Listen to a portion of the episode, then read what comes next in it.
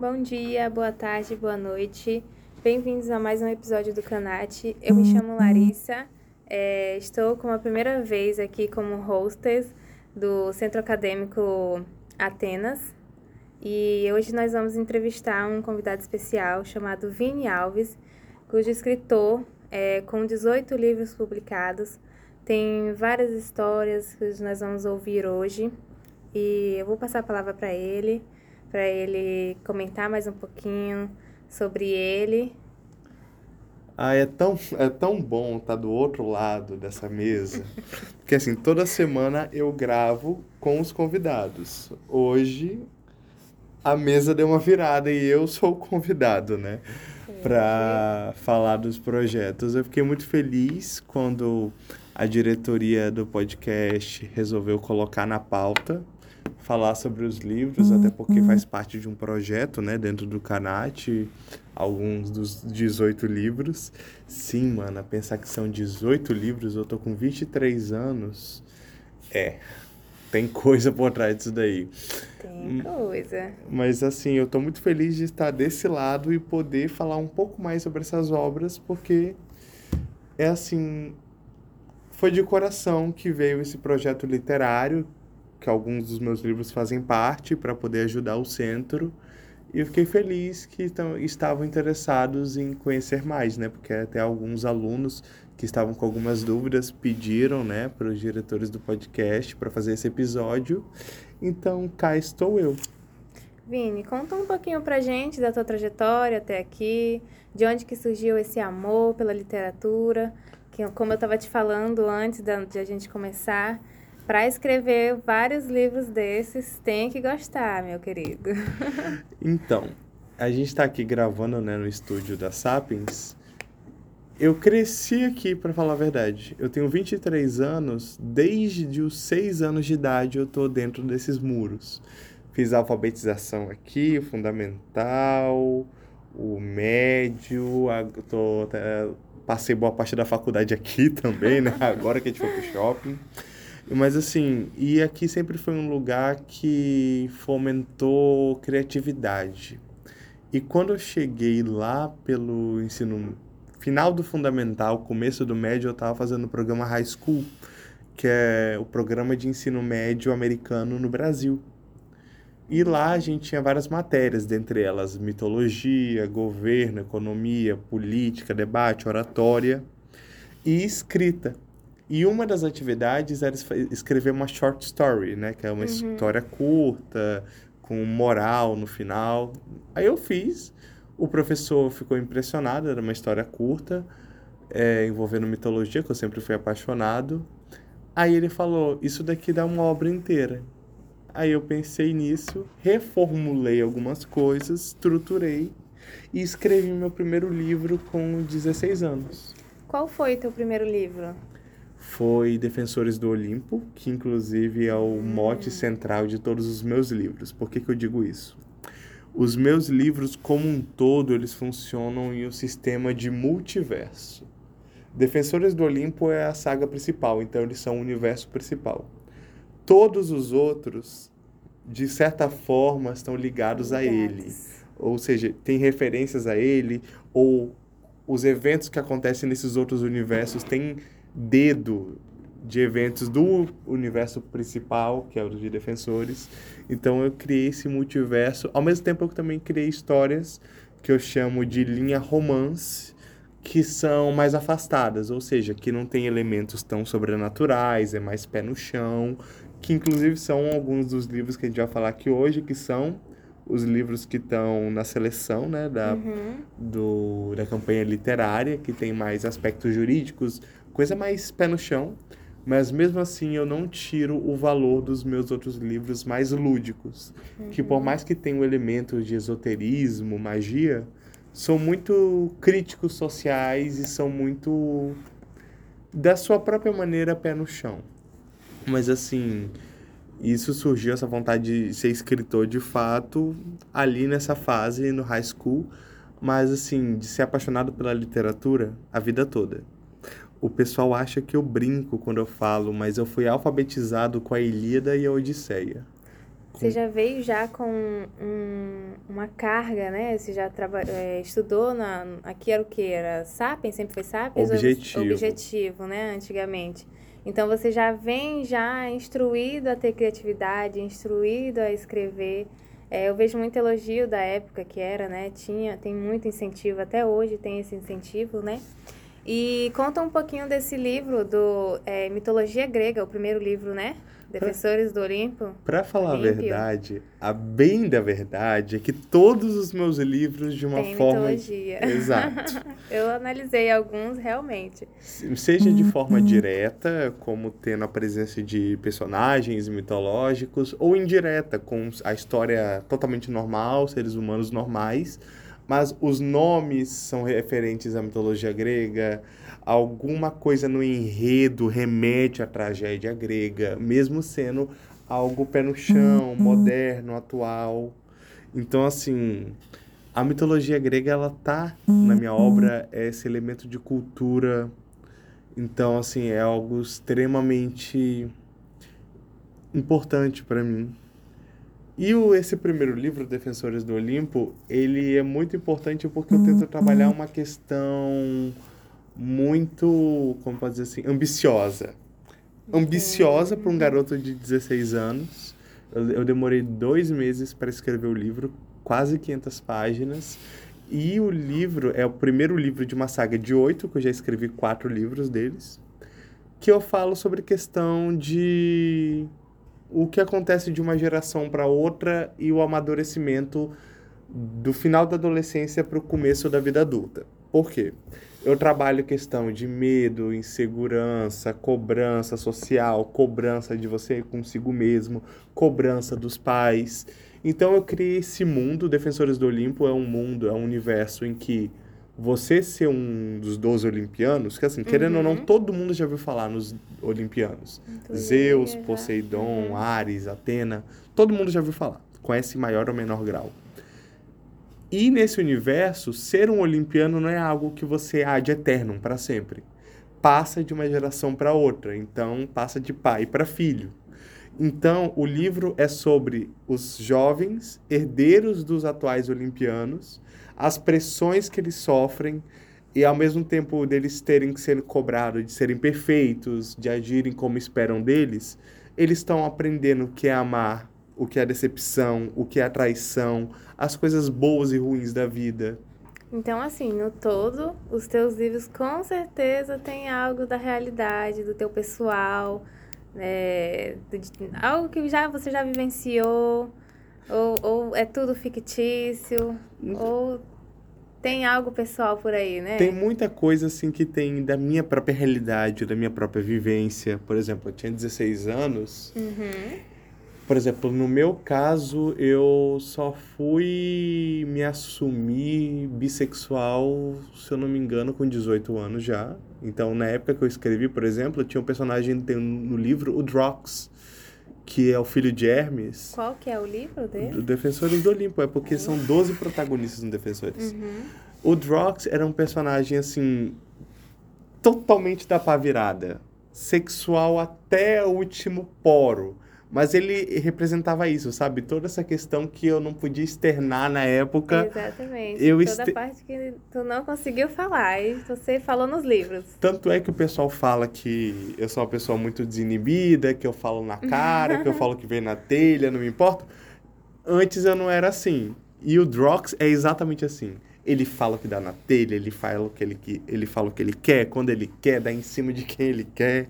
É assim, ele era, ele era uma pessoa que eu queria ser, mas eu não me permitia ser. Uhum, entendo. Aí, por exemplo, tem a Dawn, que é a filha de Atena, que é a mais inteligente, a mais sábia, a mais capaz de todos eles, mas ao mesmo tempo ela tem inseguranças tão bestas, como por exemplo o fato dela, por exemplo, todos os outros já tinham se arranjado com parceiros, parceiras e ela não tinha ninguém.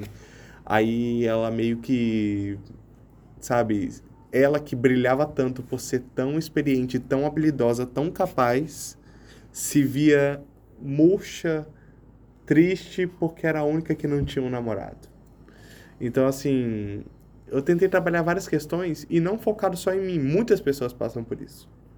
A Lilian também tem um pouquinho de mim, porque a Lilian é a irmã do meio, que é a genial das irmãs, que é a mais inteligente, a habilidosa, astuciosa, corajosa das irmãs, mas ela se vê apagada, por exemplo, em detrimento da irmã mais velha, a Silver, que é herdeira, e da Químico, que é a irmã mais nova, que é o bibelô do pai, e a mais velha é o bibelô da mãe, que é a rainha lá. Então a gente observa que além da, da mitologia grega, você traz muito para a realidade, não só sua. Né? A gente fala sobre é, a vida de outras pessoas, tem várias outras pessoas que vivem desse jeito, incubado, né? Como a gente fala, ou dentro do armário. E não só a questão sexual, tem várias tem outras várias, questões. É, a questão de autoconfiança, a questão de ousar. Pessoas sozinhas também, que a outra não tinha namorado, né? E outra, a própria questão das irmãs. Gente, quem aí tem irmão?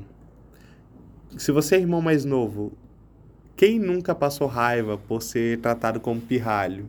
Ou você não pode porque você eu é muito. mais velha. É, você tem que me obedecer porque eu sou mais velha. Sim, lógico. Sabe a raiva que isso dá. E quando você é do meio, então, que parece que ninguém se importa ninguém contigo. Se importa. Ao mesmo tempo tem a dor do irmão mais velho, né? Que é, que é o sempre mais cobrado, mas você é mais velho, você tem que ser o responsável pelos seus irmãos. Você passou por tudo primeiro. Você foi proibido por tudo, foi quem levou a primeira briga, tudo primeiro. Já o do meio ninguém se importa e o, o, o mais novo é o mais mimado, né? então, eu tento trazer tudo isso no livro, por exemplo. Muito Nossa. Bom. O Sam é aquele tipo de personagem, o garoto que fala mais do que aguenta, fala mais que a boca. Uhum. E, tipo, não dá conta de tancar as próprias coisas que ele provoca. Ah, o Brock é. Cara, o Brock ele é mais pesado. Eu admito que ele não é inspirado em nada que eu tenha passado. Mas eu achei uma discussão importante trazer ele na obra, o, o Brock, porque ele tem um arco sobre superação de abuso sexual. Uhum. Que durante uma das missões dele como defensor do Olimpo, né, como um dos herdeiros, ele acaba sendo derrotado pelo oponente, o oponente estupra ele. E um dos arcos principais do Brock é ele superar isso. Ele entender que aquilo não vai definir ele pro resto da vida e que ele pode superar. Tanto é que a premissa dele como personagem é fraqueza é uma opção não é algo imutável.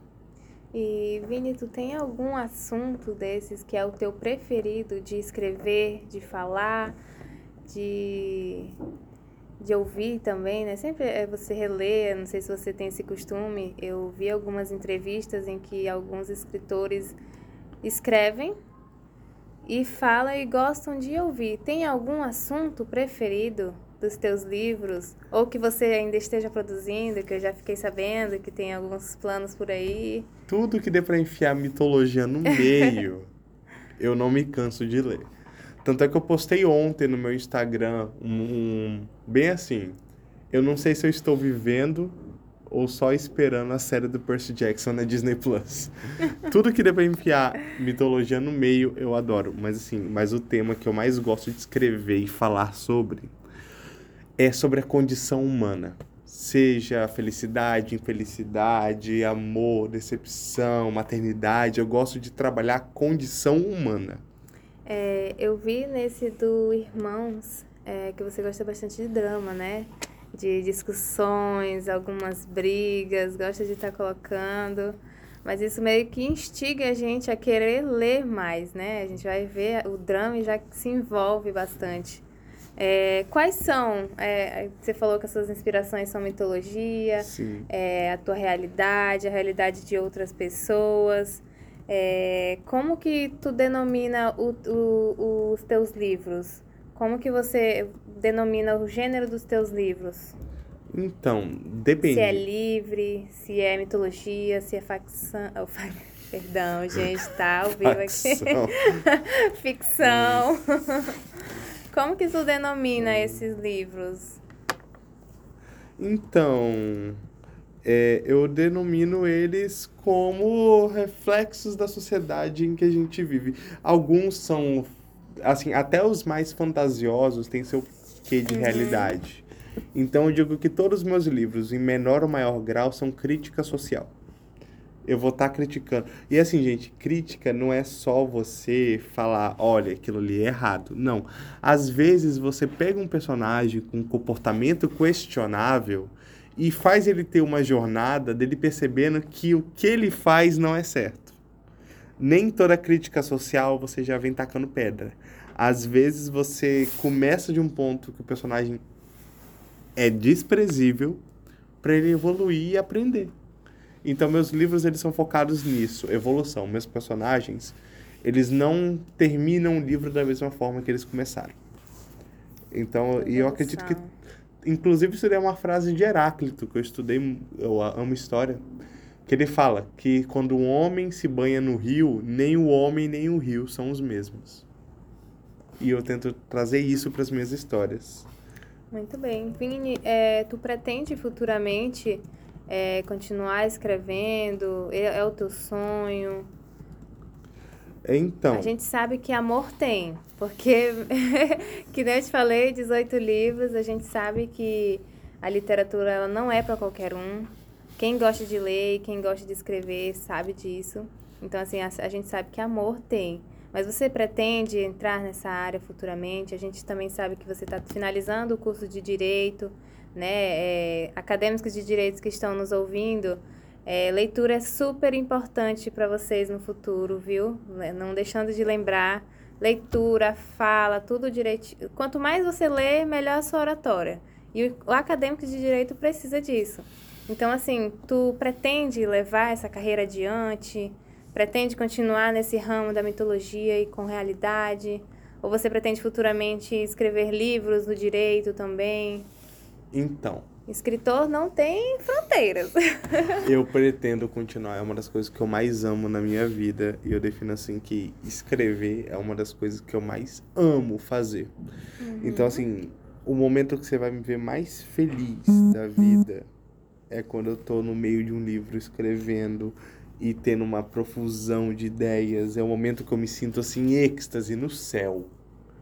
E assim, livros no ramo do direito, quem sabe daqui uns 5, 6 anos. Por quê? Uma coisa é você escrever literatura. Outra é você escrever livros técnicos. Uhum. Demanda muito, muita pesquisa, bibliografia. É um desafio que eu topo, mas no momento eu não estou apto. Que aí vai sair do teu pessoal, né? Vai entrar mais profissional da, da tua profissão, né? Da tua área de atuação, né? Exato. E assim, eu gosto muito. E eu, quando eu escrevo, eu não tento me apegar só a mim. Eu pego coisas da minha vivência, mas que eu entendo que outras pessoas vão passar.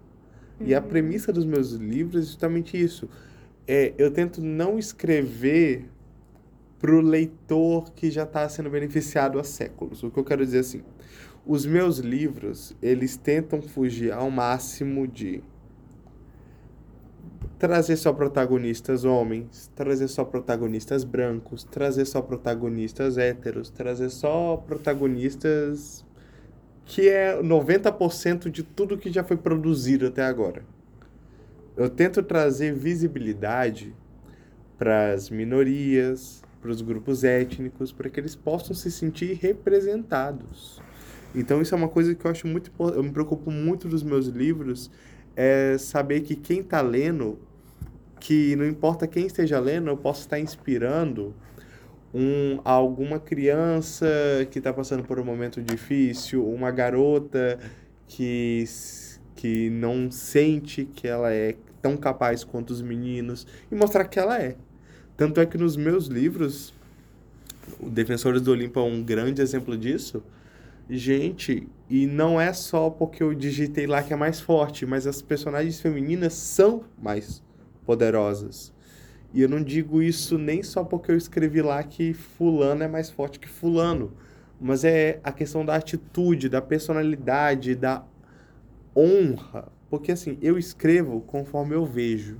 Uhum. E eu cresci com muitas mulheres fortes, muitas mulheres assim que, na maioria das vezes, eram muito mais fortes do que os homens. E eu não tô falando de levantar um carro. Eu tô falando de, diante da dificuldade, aguentar o tranco, ajudar, passar por aquilo, superar. Enquanto na mesma situação eu vi vários homens só reclamarem, desistirem, jogar a toalha, mas elas não. Acaba trazendo visibilidade, né, às minorias. É, nós estamos vivendo em um século tão difícil, é, por mais que a gente esteja atualizados, né, no século 21, é, a mulher ainda é inferior, ainda é considerada inferior. A gente vê isso nos trabalhos, nas faculdades. É, a comunidade LGBT também, gente, não, é, é totalmente discriminada em muitos lugares. E às vezes a gente acha que não, porque às vezes está fora da nossa zona de conforto, né? tá, tá fora do nosso eixo, a gente não vê, a gente não, não visualiza, né? Então você acaba trazendo visibilidade para esses livros, para os seus livros, e acaba que os teus, é, os teus leitores, né? Eles podem ser beneficiados futuramente, né? É... Vini, é... deixa eu te perguntar.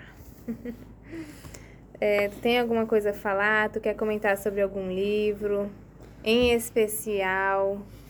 Então, eu acho que para hoje os que a gente tem mais a comentar máscaras, né? são os livros, que são quatro livros que estão na campanha literária, que tem aspectos ligados ao direito. Uhum que é O Garoto com o Nome de Estrela, Irmãos, Máscaras, A Tragédia de Ganymedes Waves e Família, Negócios e um Testamento. Perfeito. É, comenta um pouco do teu livro mais polêmico, por enquanto, que você mandou nos nossos grupos. Nós até lemos vários trechos dele. Sabia que... Irmãos. Irmãos, é, é um livro assim que eu recomendo a pessoa ler só se ela tiver estômago mas é muito bom. Cara, é um livro que quem já leu, que assim, esse livro já tá para vender faz um tempinho, quem já leu, algumas pessoas que, algumas pessoas que já compraram, falaram assim, cara, você conseguiu fazer com que eu tivesse pena do Heracles. E assim, gente, o Heracles é um filho da... Não podemos falar palavras aqui. É assim, porque... É claro, a gente não vai dar tantos spoilers para quem vai ler. Final, hein? Mas Irmãos é um livro sobre dois irmãos, não por sangue, mas por casamento. Criação, né? É, por criação. Uhum. O pai do, Ad, do Arthur casou com a mãe do Heracles. Então, aí tá um exemplo. É um daqueles livros pé no chão, realistas, mas os personagens têm nomes inspirados na mitologia. Porque eu reflito a personalidade da figura mitológica no personagem. Então, o Heracles é filho da Helena e o Arthur é filho do Teseu. E, assim, o Teseu e a Helena se casaram.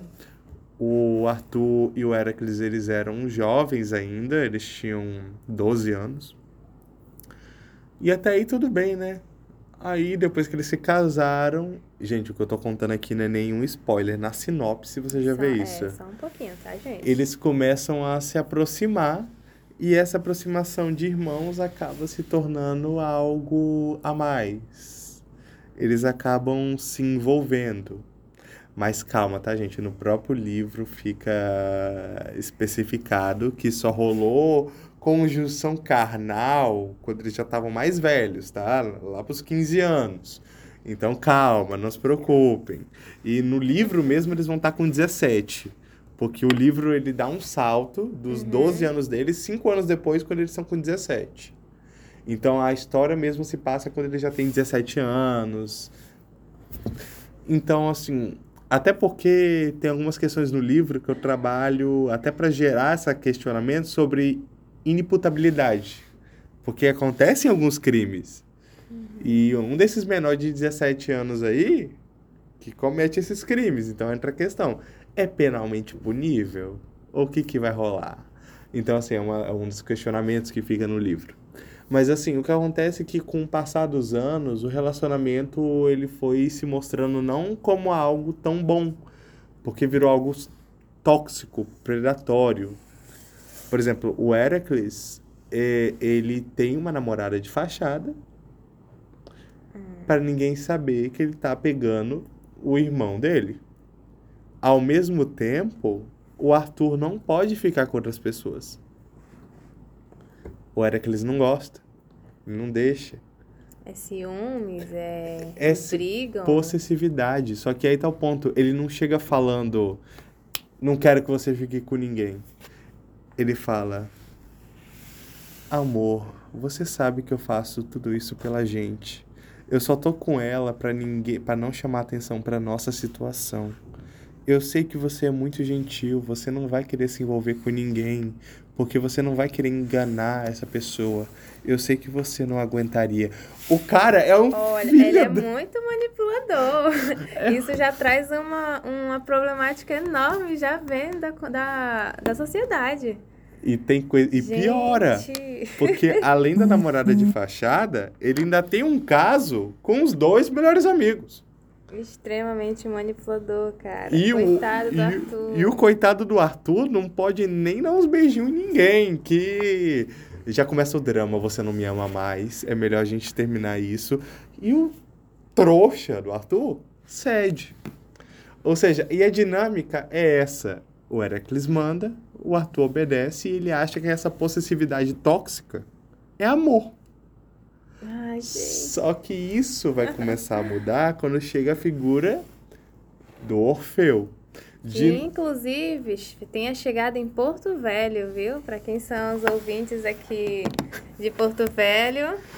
É, história ambientada Ó a visibilidade aqui do- da nossa cidade. É, inclusive, ó, bora fazer esse livro bombar, porque, ó, você passa em Porto Velho e a pessoa se vira É, filme. levar- Olha aí, ó. Cara, eu já. Pior que já me fizeram proposta pra esse filme. Já imaginou um filme desse? É uma história boa. Eu tenho uns, uns, uns amigos que têm contato com gente que é produtor de filme e eu, eu recebi uma proposta uma vez. Eu tenho até que ver como é que tá essa situação, mas assim.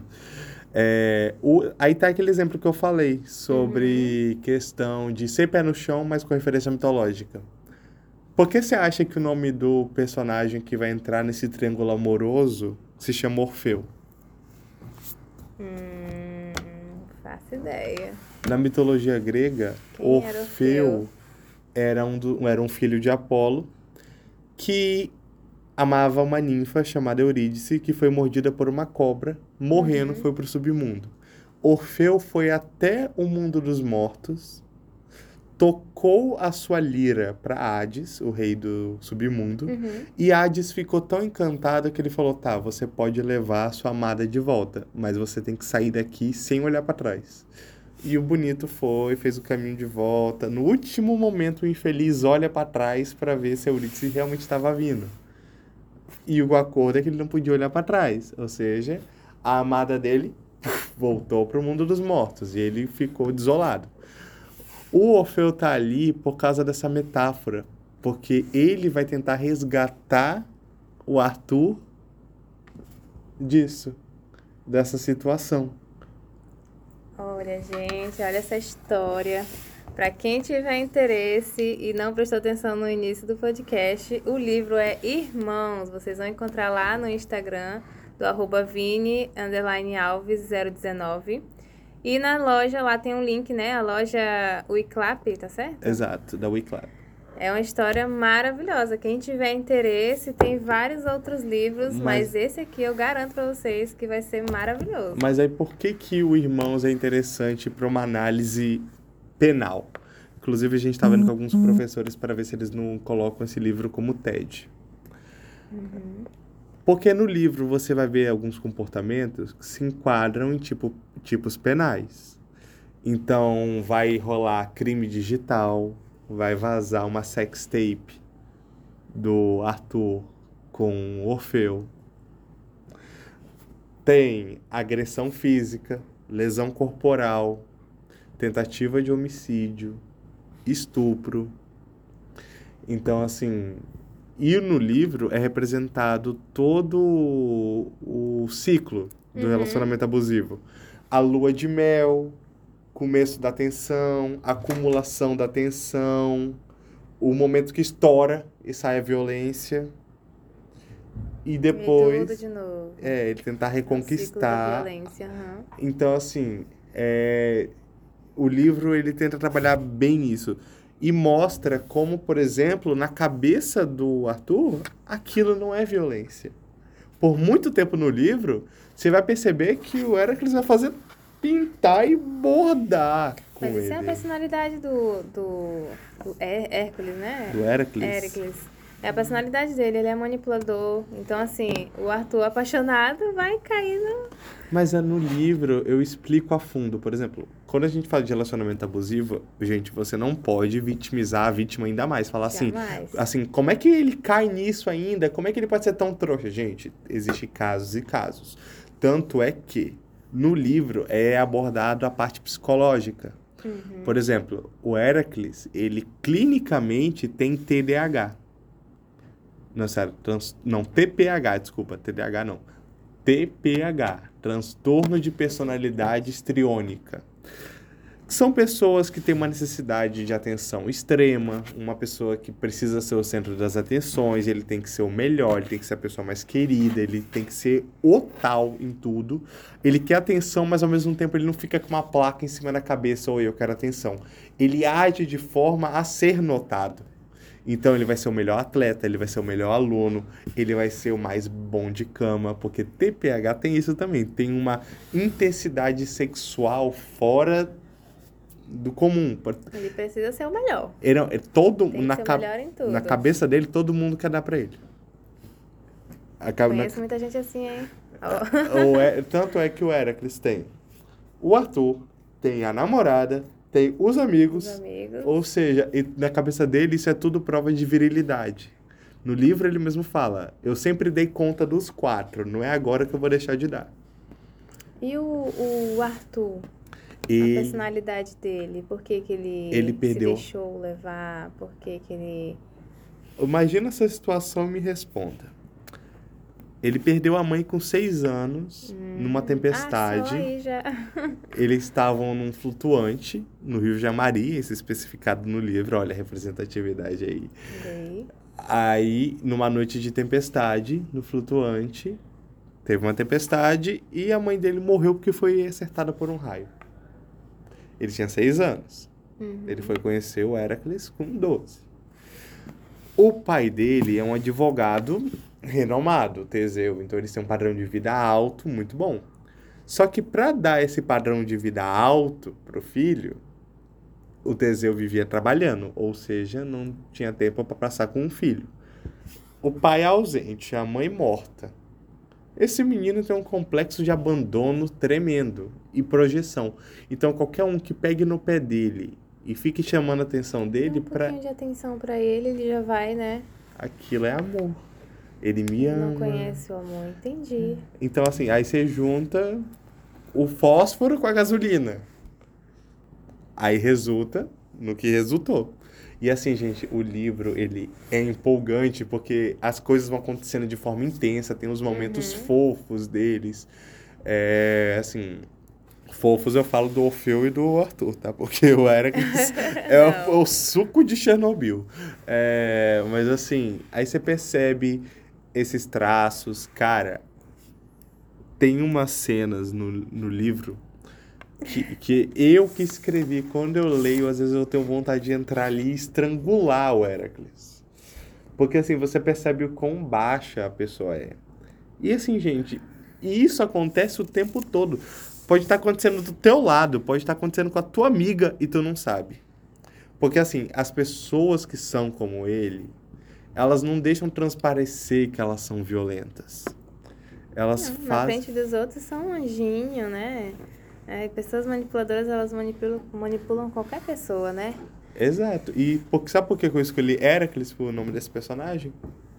Porque todo mundo tem uma ideia do Heracles, que é o nome real do Hércules, né? Hércules é a versão Hércules, romana.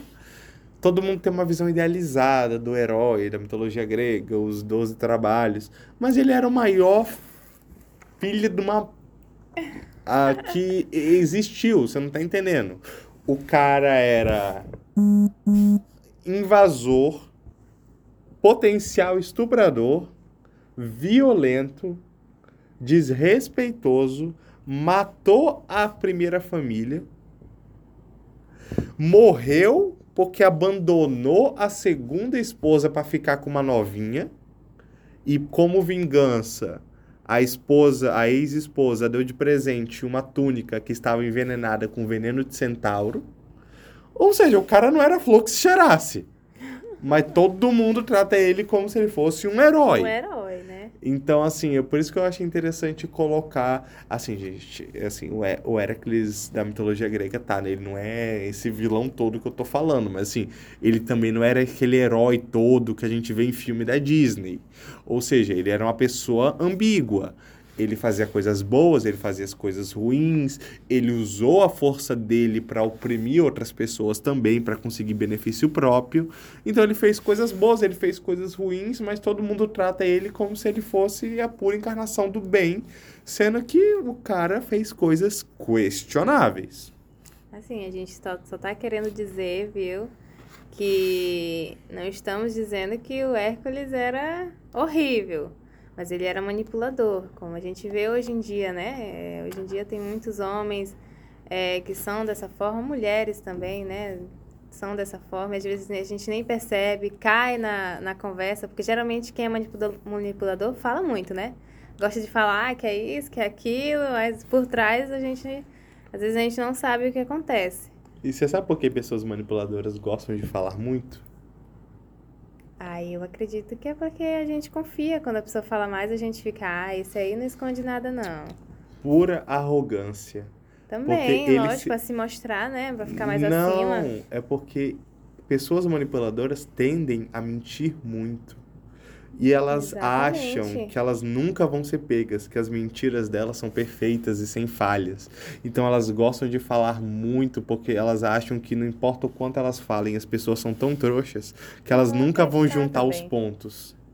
Que mesmo que ele dê brechas, as pessoas nunca vão juntar os pontos das mentiras dele. Só que muitas vezes é por conta disso que a gente descobre que a pessoa é manipuladora, né? Às vezes fala isso, fala, opa, eu já ouvi isso antes, tá errado. Exatamente. Inclusive, eu gosto muito. É, assim, eu não, eu não sei se está ou se vai chegar a ouvir algum dia, mas eu gosto, gostaria de mandar até um abraço e um beijo para Ana Beatriz Barbosa, que eu adoro essa mulher. Essa é uma psicóloga, psiquiatra, na verdade, Uhum. maravilhosa, que escreveu Mentes Perigosas, Mentes que Amam Demais. Assim, eu leio os livros dela, devoro. É, Vamos, é, quem quiser é, o restante dos livros, Ah, gente, é, a gente tava quase esquecendo aqui, Sim. mas temos a hora dos patrocinadores. Lembrando que os a Bahrein do Porto Velho Shopping, perto da entrada do Chafariz, é nossa parceira aqui do Centro Acadêmico Nova Atenas, principalmente no podcast. E os alunos do Centro Acadêmico, mediante apresentação de carteirinha, têm desconto de 10% no almoço executivo de segunda a sexta. Então não perca essa oportunidade. Já vem incluso entrada e sobremesa.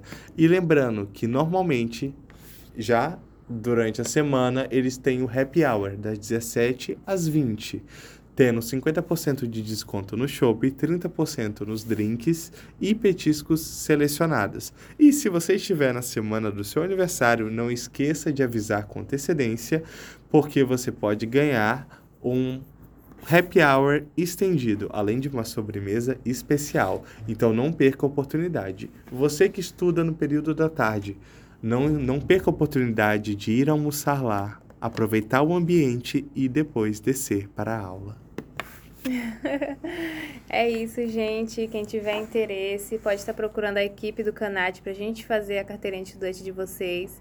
É, tá saindo a 40 reais, tá? É, nós conseguimos esse desconto, mas futuramente pretendemos fazer parcerias com outros lugares também, com outros restaurantes. Temos algumas ideias por aí, tá? Quem tiver interesse em adquirir também camisas, canecas, temos disponíveis. É, tá saindo uma nova agora, é, preta, né? Porque a pedido de muitos alunos fizemos uma camisa preta com o nome de direito bem estampado. Tudo fã do Batman. tudo, tudo, tudo, tudo. A gente querendo branco e zero preto. Mas é isso, é opção para todo mundo. Temos a camisa branca e temos a camisa preta, com o nome direito lá estampado, bem bonitinho. É, quem tiver interesse pode estar entrando em contato conosco, tá? É, vamos dar continuidade. Você está à vontade, quer uma água, tá tudo bem? é, Vini, é, qual que é o, o, teu personagem preferido de todos os livros? Não tô falando só desse Irmãos, não, que eu já percebi que nesse Irmãos aqui muita gente gostou do, do Éricles, né? Mesmo ele sendo Amor dessa forma. odiar ele. É. é. assim, tem pena. No final ainda sentiu pena dele, né? Acontece tanta coisa, é assim, que eles conseguem sentir pena dele no final. Mas o meu personagem favorito de todos, eu acho que é a Deusa Era. A Deusa Era é a personagem assim que eu mais amo escrever. Eu, eu tenho um carinho pela figura da Era que eu não sei explicar de onde vem, por que isso, mas assim, eu tenho um amor por ela. Tanto é que essa personagem é a personagem que mais aparece com versões alternativas. É, a, que aparece com mais versões alternativas nos livros. E assim, cara, é uma personagem que eu amo, porque ela representa tudo que eu cresci vendo que são mulheres fortes, que estão à frente, que lidam com as coisas, aguentam assim, aguentam coisas que eu acredito que a maioria das pessoas simplesmente desistiria ou só reclamaria, elas vão lá, encaram e fazem. Então, a Era é minha personagem favorita por causa disso, ela representa isso, ela representa esse poder, essa capacidade e ao mesmo tempo de ser tão poderosa e estar tá na liderança, não perder a ternura e o carinho e se preocupar com a família de um jeito. Entender que se preocupar com a família não é você estar tá grudado na pessoa 24 horas, mas fazer coisas para garantir que, as, que elas vão ficar bem. Por exemplo, tem uma cena no primeiro Defensores do Olimpo, lá pro final, tem um capítulo que eu dedico inteiro pra Era indo falar com as filhas. Uhum. Que ela tem quatro filhas, né? E numa delas, ela fala com a Silver, que é a filha mais velha, que, vai, que é herdeira. E ela fala: Eu sei que eu não estou presente tanto quanto você gostaria. Eu também queria estar mais presente.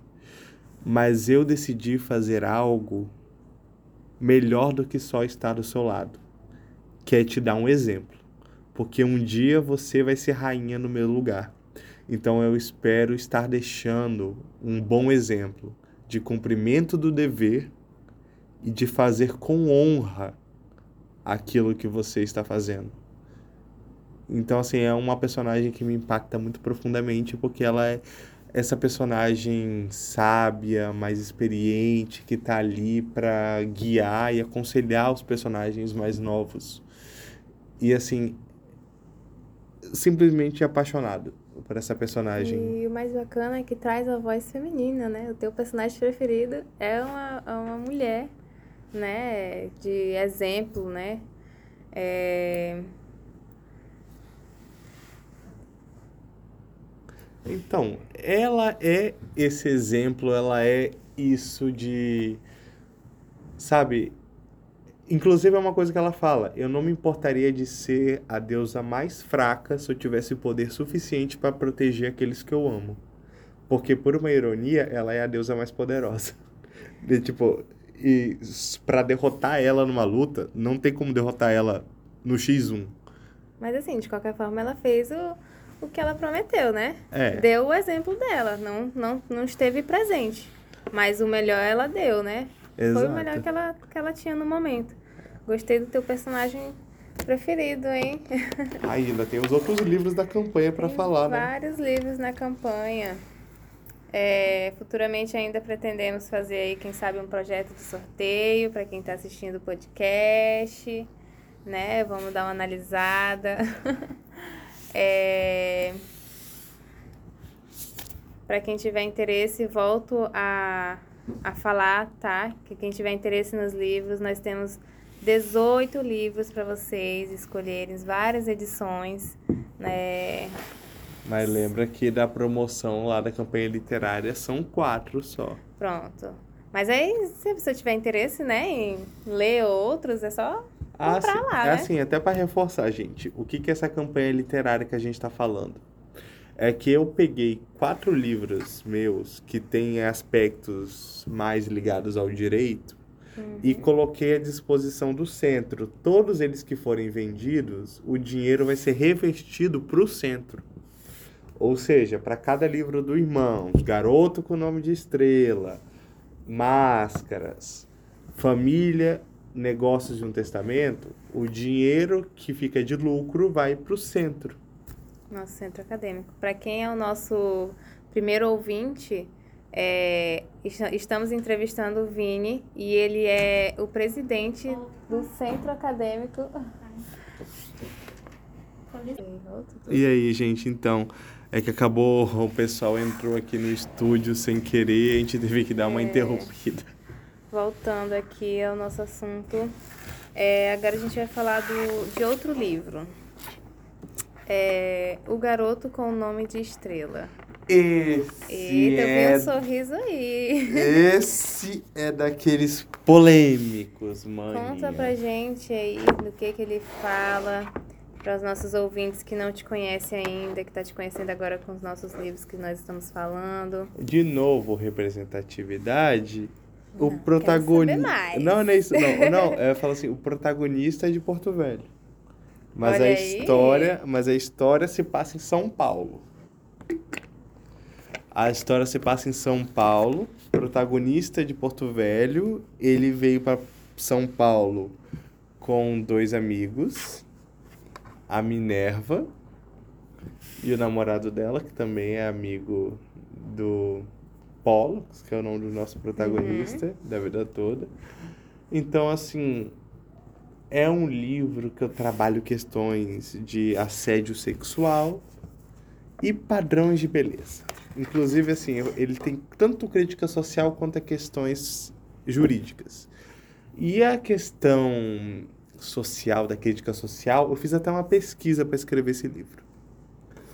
Sobre padrão de beleza e como ele funciona na nossa sociedade de uma maneira muito tóxica. Uhum.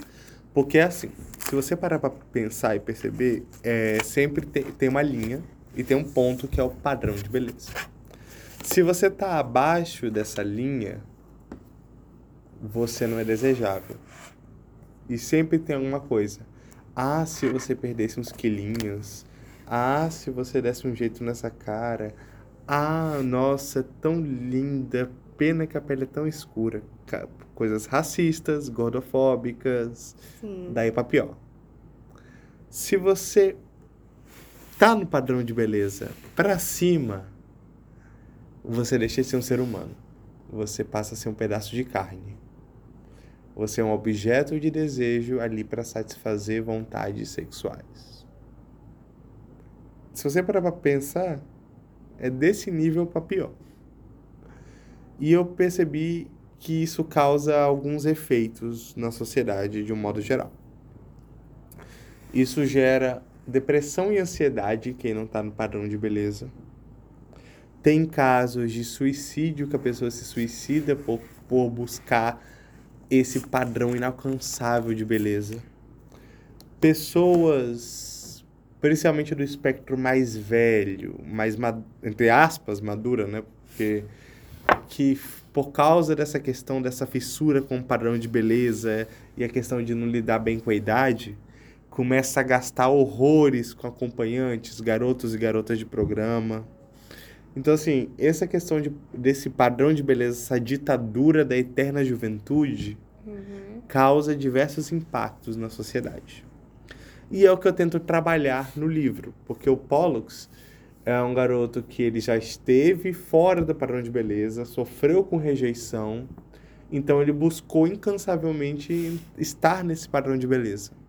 Inclusive, esse é um dos maiores problemas que aumentam o índice de depressão e ansiedade, né, na, no, no Brasil. Não falo do mundo, que eu não, não sei do mundo, mas eu estudo bastante para redação e a gente sempre vê que o que mais aumenta a depressão e a ansiedade hoje em dia é o padrão de beleza, é o que a sociedade impõe que você seja, é a expectativa que colocam em cima de você.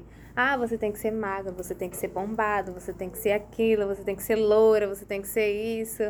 E às vezes a gente até alcança, ah, sei lá, o corpo perfeito, chega lá, ah, tá muito magrinha, né?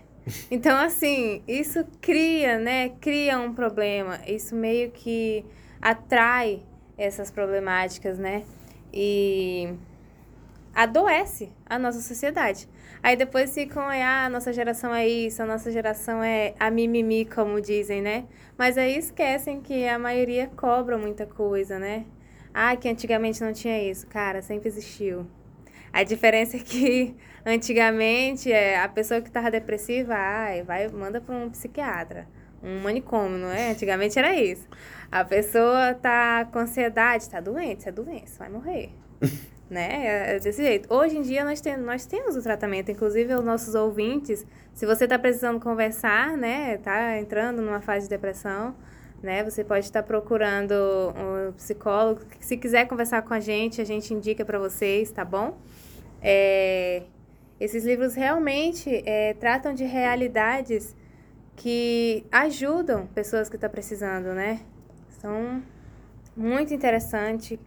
É, e, e, super recomendo. Inclusive na obra, é, eu tento abordar o efeito do assédio em cada um dos personagens de uma maneira diferente.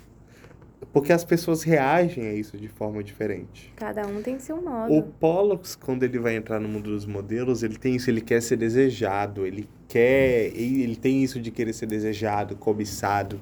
Só que ele não percebe que se ele tá seduzindo o garotão bonito de 18 anos bombado, ele também vai atrair os velhos tarado.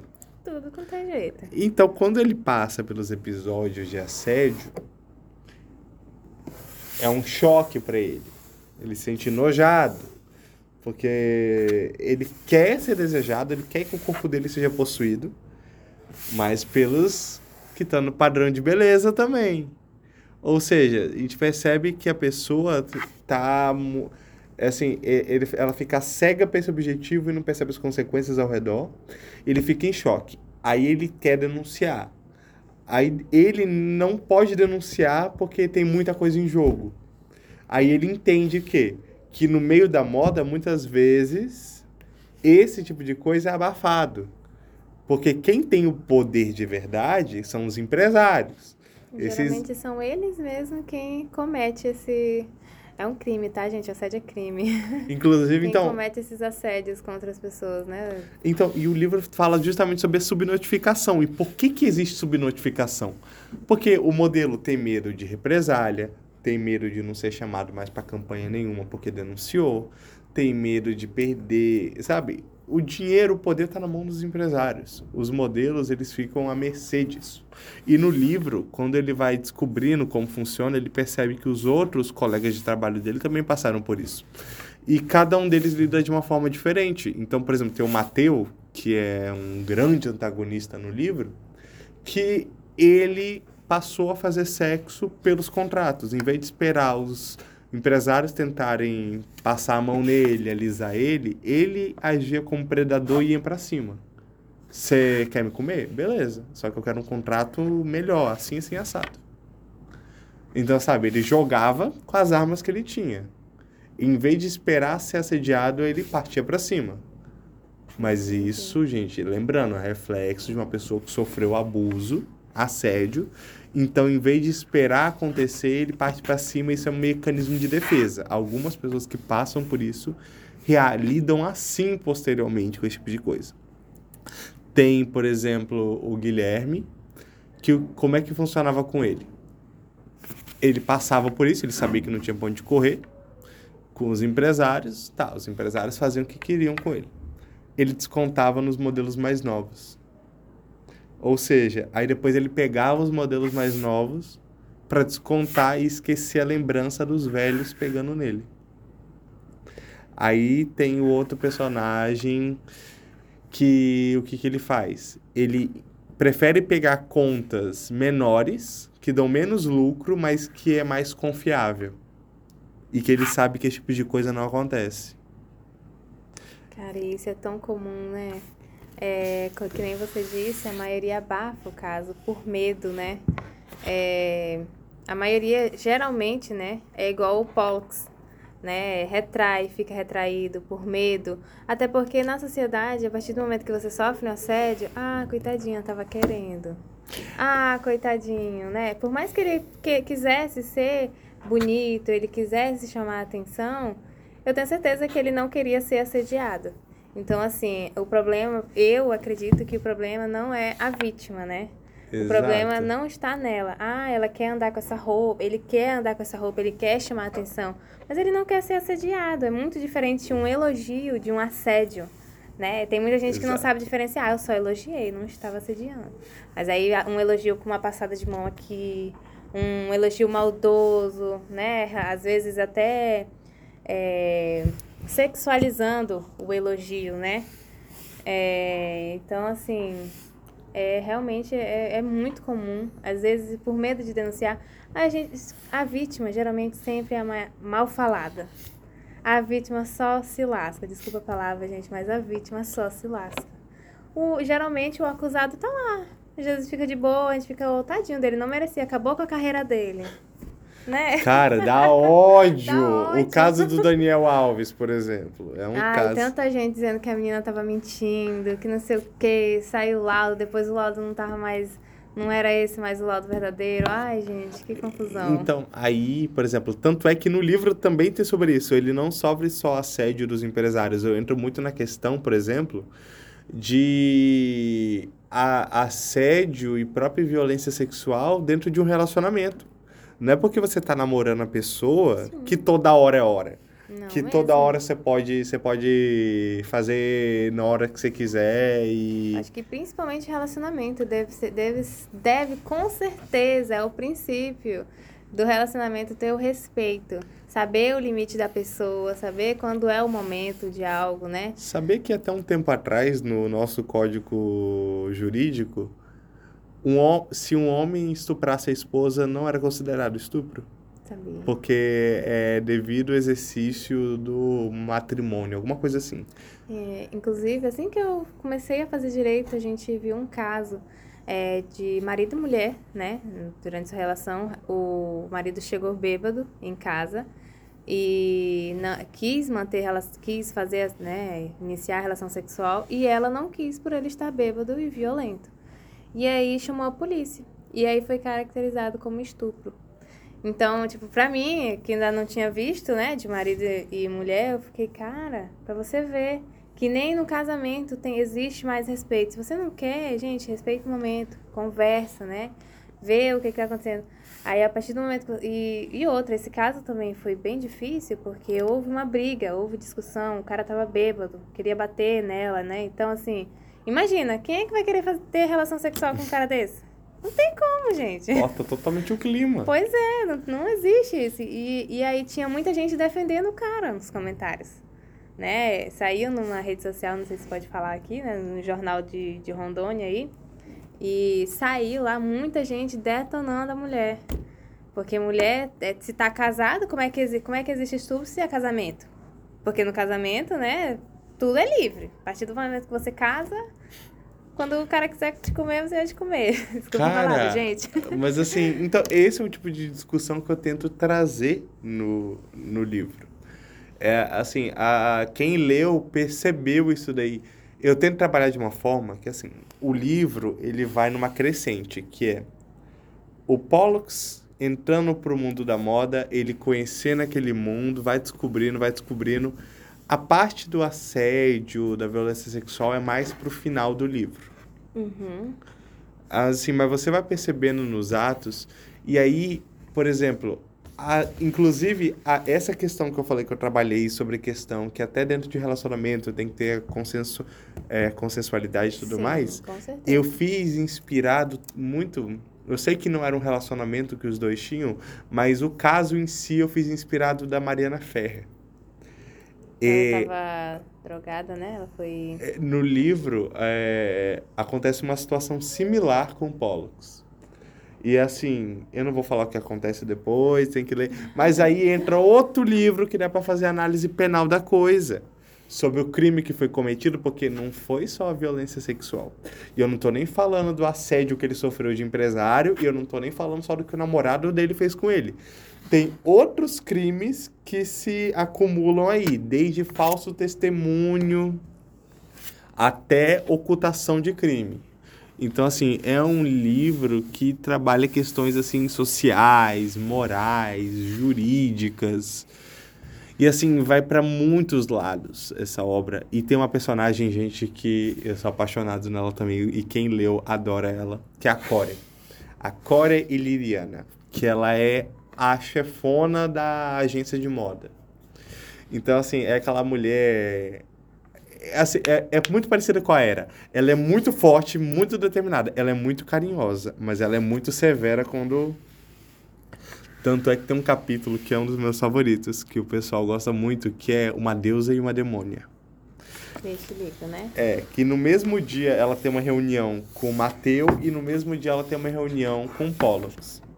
O Pollux, que estava fazendo coisas interessantes, boas, ela teve toda uma reunião carinhosa, acolheu, mostrou que estava ali para ajudar ele. Uhum. O Mateu, que tinha feito merda, mana, ela veio literalmente que nem um demônio para cima dele.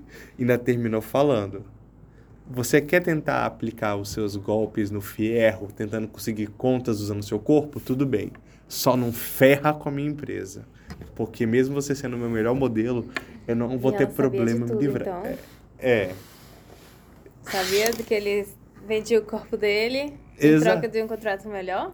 Sabia? Mana, no mundo da moda todo mundo sabe, só quem não sabia era o Pollux, que era novato. Gente, Uma das premissas do livro é que quem tá no mundo da moda, tanto é que tem um personagem, eu não vou falar nomes porque eu quero que a pessoa tenha surpresa, que ele era modelo, ele deixou de ser modelo por causa disso. Abandonou, mas é. Realmente. Ele deixou de ser modelo porque ele não sabia lidar com o assédio dos empresários. Então, assim, no mundo da moda, isso daí não é segredo. Todo mundo sabe o que acontece. A Core, inclusive, foi quem ensinou o Mateu a como usar o corpo como uma arma. A questão é que o Mateu forçou um pouquinho a barra no que ele estava fazendo.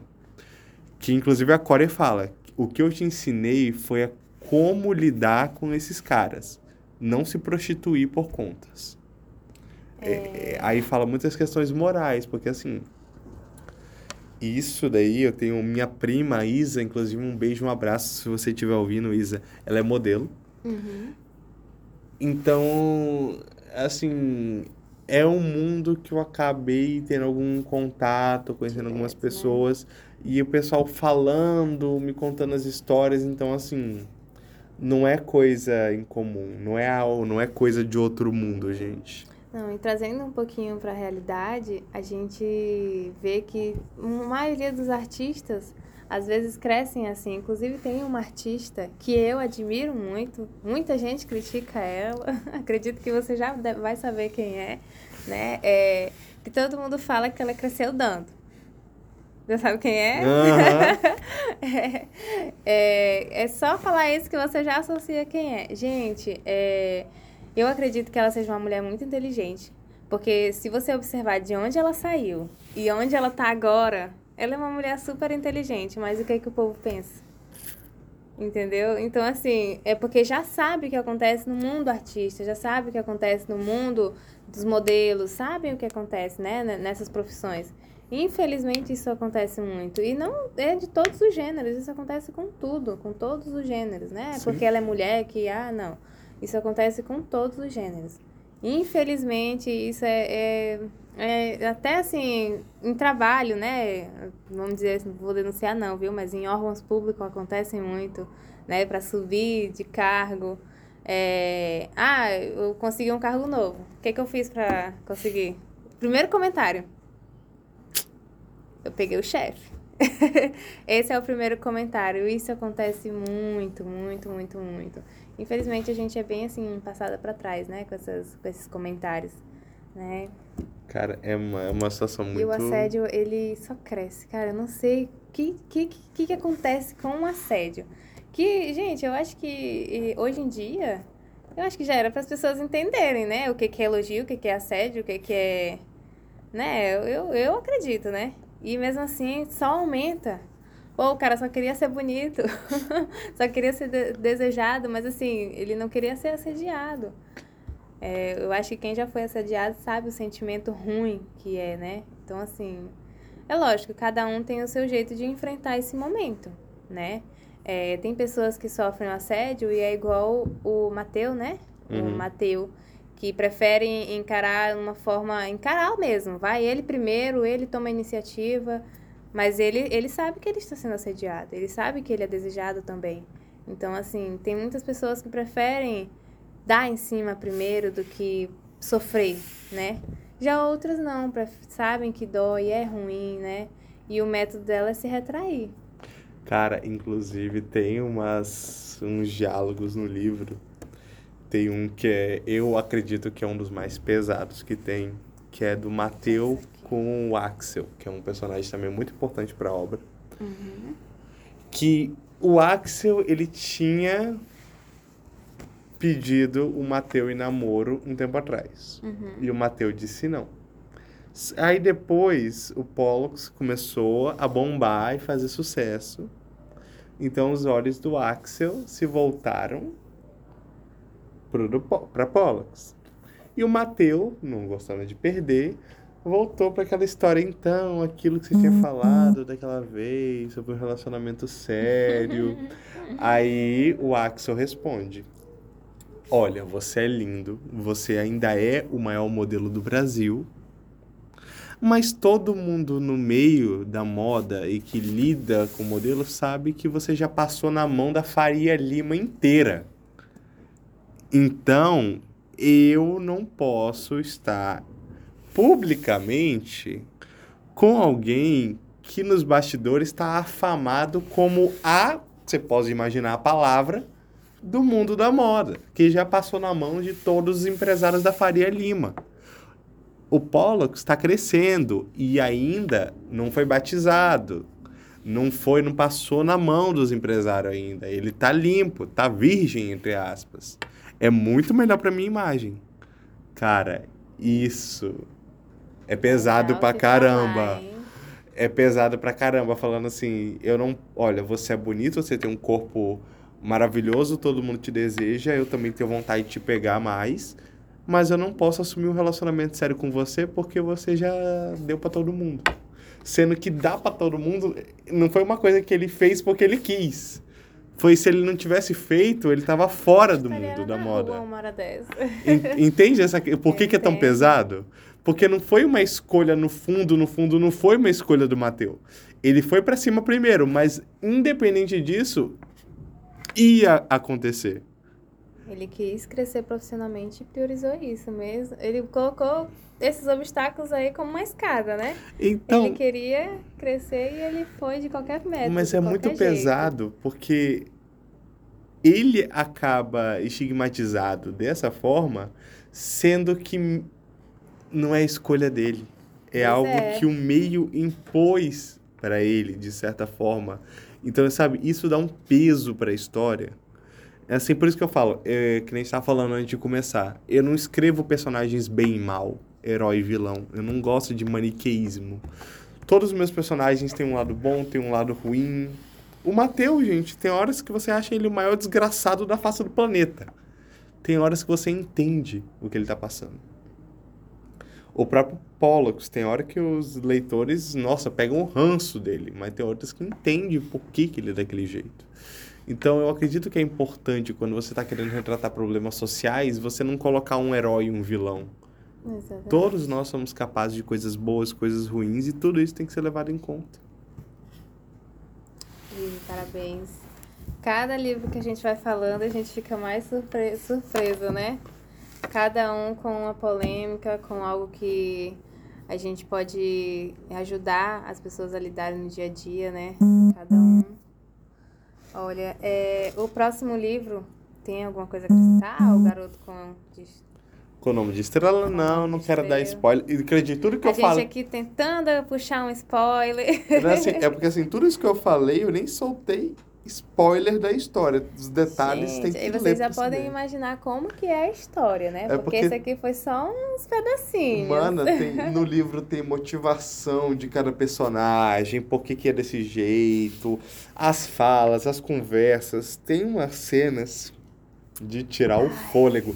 Mano, tem uma. Eu não vou mentir, tem umas cenas hot consensuais que, mana, é de tirar o fôlego, tá? Então, vamos lá. É, vamos dar continuidade pro Claro. próximo livro? Tá preparado? Tô. É, o próximo livro que nós vamos comentar aqui é o Máscaras, a tragédia de Canimedes Waves. Esse entra total naquilo que a gente falou de história realista, Uhum.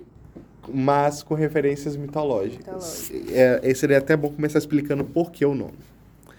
É, na verdade, não. Começar explicando a história e depois por que o nome. E porque no próprio livro é referenciado o motivo. Uma espécie de metalinguagem. Máscaras, a tragédia de Ganymedes Waves, eu escrevi baseado em duas situações da vida real. O caso do Jeffrey Epstein, Uhum. inclusive já está morto.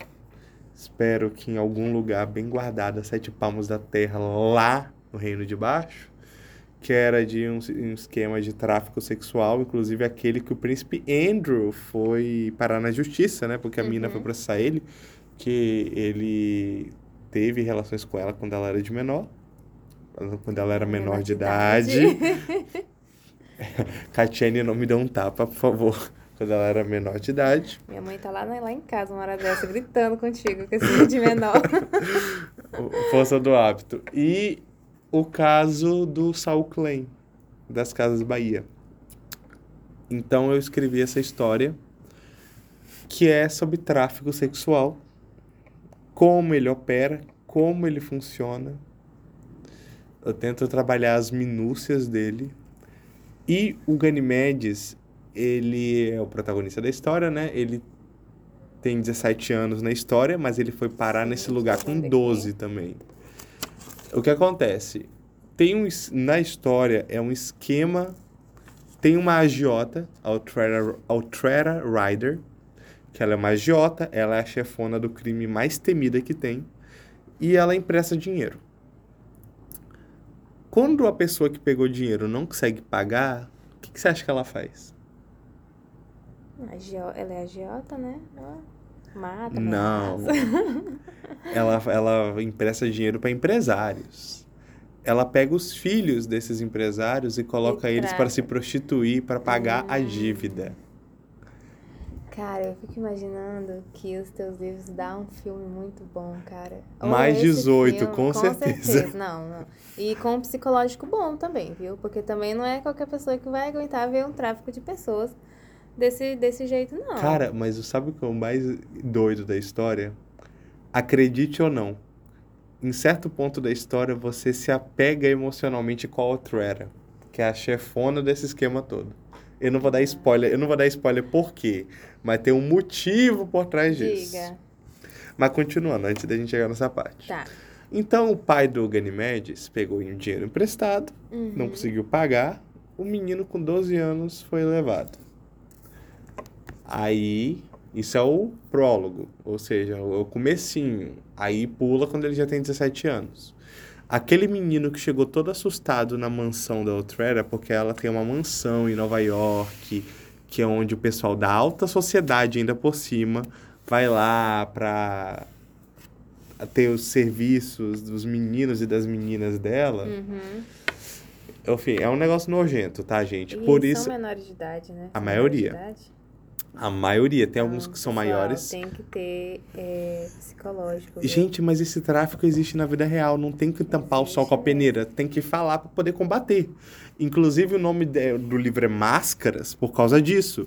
As máscaras sociais, pessoas que se fazem de boas e morais, mas por trás dos panos estão lá envolvidos com tráfico, com exploração sexual, sabe? Uhum. É assim, gente, não é querendo puxar a sardinha pro lado da política, mas eu já cansei de ver casos de militares bolsonaristas, Deus, pátria e família, que vão lá e tem casos com meninas de 14 anos. Ou até mesmo com. Ou, por exemplo, não estou fazendo juízo de valor, mas faz um alarde sobre essa questão, são todos homofóbicos, mas vão lá e contratam garotas de programa transexuais. Ou seja, sabe? Hipocrisia. Hipocrisia. São hipócritas. E o livro é sobre isso: o tráfico sexual, a hipocrisia social das pessoas que, que se fazem boas da sociedade, mas Cara, quantas vezes a gente não vê isso todo santo dia? Casos que descobre que fulano estava envolvido. Saul Clay. Cara, o cara é dono das Casas Bahia. Um dos homens mais respeitados como empresário e tudo mais. E sai um estouro daquele, que nem saiu no Fantástico. Que ele tinha uma mansão lá, que ele levava as meninas, tudo menor de idade. Idade. E ele fazia questão que tivesse toda aquela coisa da infantilidade, vestidinho, Maria Chiquinha, ursinho de pelúcia. O cara era um pedófilo barra pesado o negócio. Então, gente, o livro ele não é fantasioso. Isso daí acontece, aconteceu é aqui no Brasil.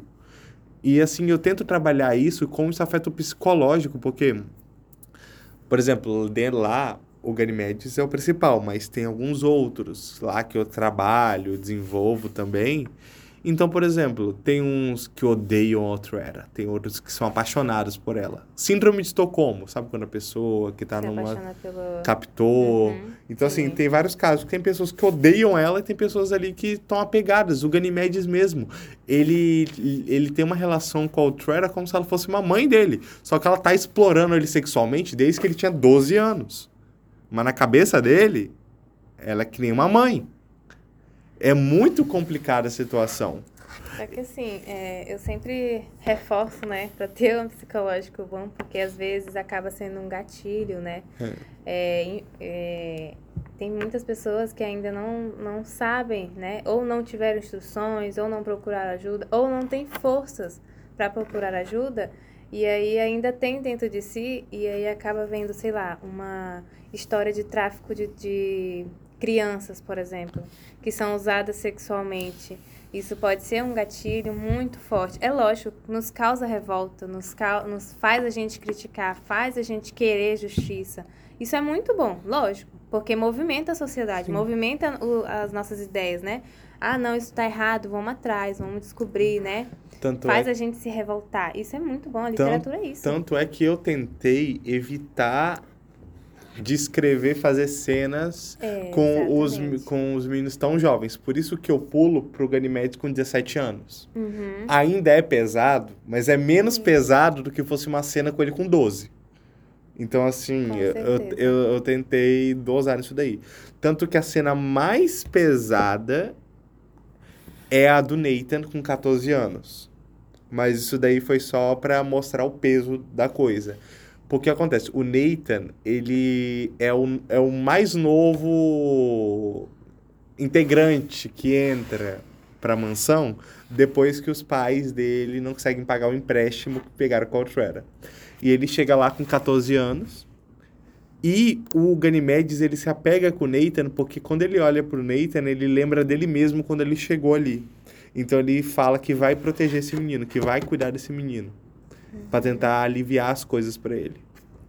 Então, e realmente, ele faz durante o livro, ele tudo que ele faz para tentar ajudar o Nathan a sofrer menos com isso, ele faz.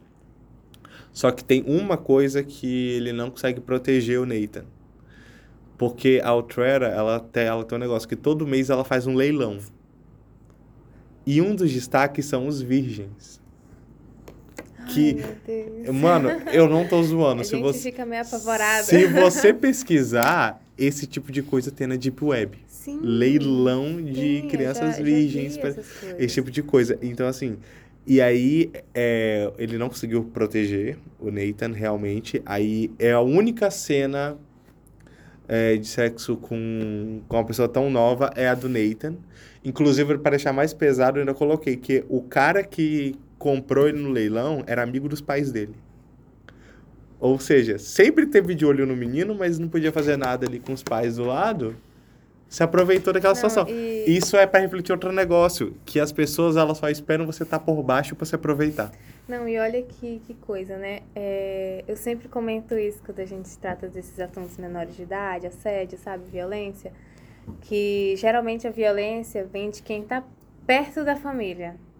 Ai, que isso não acontece, que não sei o que. Cara, acontece debaixo do nosso teto, né? Amigo, vizinho. Cara, é, eu, eu tenho, eu particularmente tenho um medo enorme de vizinho, essas coisas, sabe? É, eu tenho criança em casa, né? Então, assim, começou a chegar gente, não, veste roupa, nada de ficar de calcinha só em casa. Sim, a gente tem que se precaver, gente, porque essas coisas, elas vêm de dentro. Vem de quem tá perto, né? Olha, aqui, ó, o teu livro, ele reflete essa ideia. O cara era amigo da família, entendeu? Assim, não foi descarado, mas comprou a criança, entendeu? Então, assim... Exato. Não foi descarado ao ponto de ir lá na casa dele pegar a criança, né? Não foi, mas isso acontece. Isso E- é o que mais acontece. E acontece que nesse leilão não são leiloados só os virgens, né? São leiloados, por exemplo, os mais experientes. Uhum. E o Ganymedes é o top dos top, tá? É tipo assim, a, o programa dos outros é como são menores, é, aí eles cobram um preço muito mais alto, né? Por essa questão. para- Enquanto alguns co são cobrados 7 mil a hora, a hora do Ganymedes é 20 mil. Então, assim, o menino é tipo assim, o top 1 do negócio. E quando, aí, nesse leilão, o Shane Aquila, que é o outro protagonista, ele tá indo pela primeira vez. Ele não sabia da existência desse esquema. Quem levou ele lá foi o pai dele. O pai dele, que é o empresário, levou ele de uma grande empresa, né? Levou o filho para esse lugar, que o filho não sabia da existência desse lugar. Tanto é que eu dou essa ideia de mostrar como isso, na, na alta sociedade, tem essas coisas, só que nem todos sabem e são iniciados aos poucos. Aí tá, ele estranha no primeiro momento, né? Ele estranha aquela situação lá Uhum. toda. Mas ele acaba se apaixonando. Sabe a paixão à primeira vista? É porque eu gosto um pouquinho de tragédia, então é trágico. Ele acaba se apaixonando pelo Ganymedes. Mas a diferença de idade não é tão grande, tá? O Shane, se eu não me engano, tem 22, o Ganymedes tá com 17. Ele se apaixona e lance após lance ele arremata o Ganymedes. Deu um lance de não sei quantos milhões lá, porque o pessoal tava acirrado o negócio. E, e depois que ele paga, né? Então eles vão lá pro quarto e tem a cena dos dois, tudo mais. E lá, inclusive, o Shane pergunta: esse esquema não é nem um pouquinho legal, né? Eu vi vários menores de idade, aí, aí o, o Ganymedes fala: agora que você foi perceber, mas é, por que, que vocês não denunciam aí? Ela tem a polícia na mão. Ela suborna a polícia, eles vindo aqui e usufruindo dos meninos da casa, das meninas da casa, como forma parte do pagamento para eles fazerem vista grossa. Você acha que uma operação dessa opera sem ela subornar a polícia? Sem ter pessoas poderosas por trás ajudando? Ai, não é tão gente, simples. Aí que ele se dá conta que, por exemplo, o pai dele é uma das pessoas que ajuda a manter aquilo. E pior, sabe qual a parte pior de todas? Foi culpa do pai dele, o pai do Ganymedes ter falido e não conseguir pagar a Outrera. O Ganymedes passou por essa vida toda por culpa do pai do Shane. E o Shane tá apaixonado. tão a sério essas histórias que eu já estou sofrendo pelos personagens. E o Shane tá apaixonado pelo Ganymedes. Me disse isso não é uma tragédia. Gente, que horror. Descobrir que você tá se envolvendo com o filho do cara que é responsável por você ter sido explorado sexualmente desde os 12 anos. Não, isso no livro, gente, você não tá entendendo. Cara, imagina, como que deve ser esse livro, cara? Cara, e assim. Então tem toda a questão. E, ah, assim, explicar a metalinguagem dos nomes, né? Sim, aham. O sobrenome do Shane é Áquila, que é águia. E Ganimedes é, Gani- vem da mitologia grega que Ganimedes era um príncipe de Troia. Que Zeus, o rei dos deuses, se apaixonou por esse garoto. Sim, gente, o rei dos deuses cortava pros dois lados. Ele se, Pra a- quem não sabe, agora você tá sabendo. né? Ele se apaixonou pelo menino virou uma, uma águia. E na forma de águia, sequestrou ele e levou pro Olimpo para virar o amante dele, fingindo que ele era copeiro. Quando era a rainha dos deuses, conhecida também pelo seu ciúme, descobriu, Zeus sabia que ia ficar feio o negócio pro menino. O que, que ele fez? Transformou o menino na constelação de Aquário. Por isso que a representação de Aquário é um homem derramando jarro. Era Ganimedes, que era o copeiro de Zeus. E Zeus, como uma forma de carinho, criou a constelação de Águia, perto da constelação de Aquário, para fazer companhia. Pro-. E por que que essa é trágico? Porque nessa versão da história, o Ganimedes, ele tá numa situação que ele tá naquela situação contra a vontade dele e por culpa de um Áquila, da águia, Zeus. Ganimedes está numa posição submissa, tá numa posição que pessoa. a forma que ele tá ali, ele não escolheu estar ali. É culpa de um Áquila. E um Áquila é a esperança dele sair dessa vida. Não é trágico? Ai, a esperança dele é que é o inimigo dele. Sabe? A esperança que ele tem, não objetivamente, porque ele não sabe boa parte do É, livro que, o, que, o, que o cara foi responsável por tudo isso. Mas é trágico você perceber que a esperança que ele tem de sair daquela vida repousa no filho daquele que é culpado dele estar naquela situação. Então, assim, isso entra em várias questões filosóficas. Assim, e aí entra a questão da Outrera, né? Que eu falei que tem muita gente que acaba se identificando, não se identificando, mas acaba entendendo ela. A Outrera, só você ter uma ideia, não foi ela que começou esse esquema. Quem começou o esquema foi o pai dela. Ela, inclusive, é filha de uma das garotas que o pai dela colocou nesse sistema. Mas ainda assim ela quis dar continuidade. Não é questão de querer dar continuidade. obrigada. No, no mundo do crime, não existe vácuo de poder. Ou você tá no topo, ou você pode levar um tiro na cabeça qualquer dia. Não é uma coisa que você pode falar, quer saber, eu vou sair desse mercado negro do crime de tráfico de pessoas e vou viver minha vida no Havaí. Vão atrás de você. E ainda mais ela, que o pai quem iniciou, né? Exato. Então, tipo, assim, é uma questão. Ela não teve escolha. O mundo do crime tem que entender uma coisa. É. Nem todo mundo que está na criminalidade. É a outra crítica que eu faço no livro. Nem todo mundo que está na criminalidade. tá lá porque quer. Exato. Não é uma coisa que você fala, quer saber, eu vou parar. É, imagina um aviãozinho de, de tráfico no molde alemão. Ah, quer saber? A partir de amanhã eu vou parar de ser aviãozinho. Eu não vou mais mexer com tráfico. O traficante sabe onde você mora, sabe quem é a sua família, vai atrás de você, vai perguntar por que, que você não foi trabalhar, por que, que você não quer fazer isso, e se você se recusar, você ainda leva uma bala na cabeça. Não, E a gente vê isso aqui na nossa cidade, né? Tem um bairro aí que toda semana tem um, né? Que desistiu, ou que mudou de, de lado, ou que, né? Eu não vou falar muito, que eu não gosto de me envolver nessas coisas, hein? Olha, eu não sei de nada. Mas entendeu o que eu quero dizer? Entendi. A Outrera tá ali pra representar. Tá, ela tá no topo do mundo do crime. Ela é a pessoa mais poderosa no mundo do crime. Mas ela não pode Sair sair. dali. Por mais que ela tenha o poder, é, às Isso- vezes não é nem querer dela esse poder, né? Isso é uma coisa que eu botei como paradoxal. Ela é uma pessoa que tem muito poder na mão. Mas ao mesmo tempo, ela não pode fazer tudo o que ela quer. Aí entra a questão, por que, que ela mantém o. continua mantendo o sistema de exploração sexual? Sim, é, é É- uma dúvida. Ah.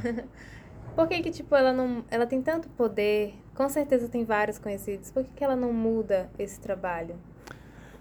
Ai. Envolve menores de idade. Por que que não troca isso, No né? livro é explicado, inclusive no final do primeiro livro tem um gancho para uma sequência, talvez focada mais nela e não no Ganimedes, Uhum. que exploraria melhor isso, mas como, bora, bora explicar.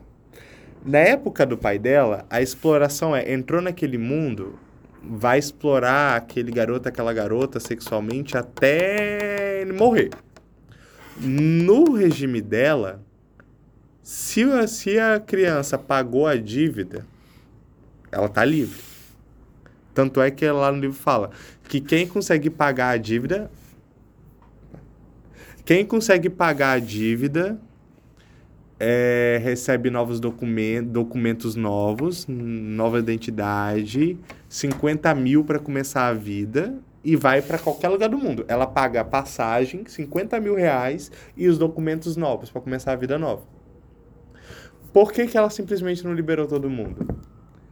Porque se ela simplesmente soltasse eles, outro chefe do crime ia lá e aliciar essa, essas crianças. Outro, se elas não tivessem sobre a proteção dela na, no sentido de, olha, não mexe com é, fulano porque ele é uns do Daltrera. Uhum.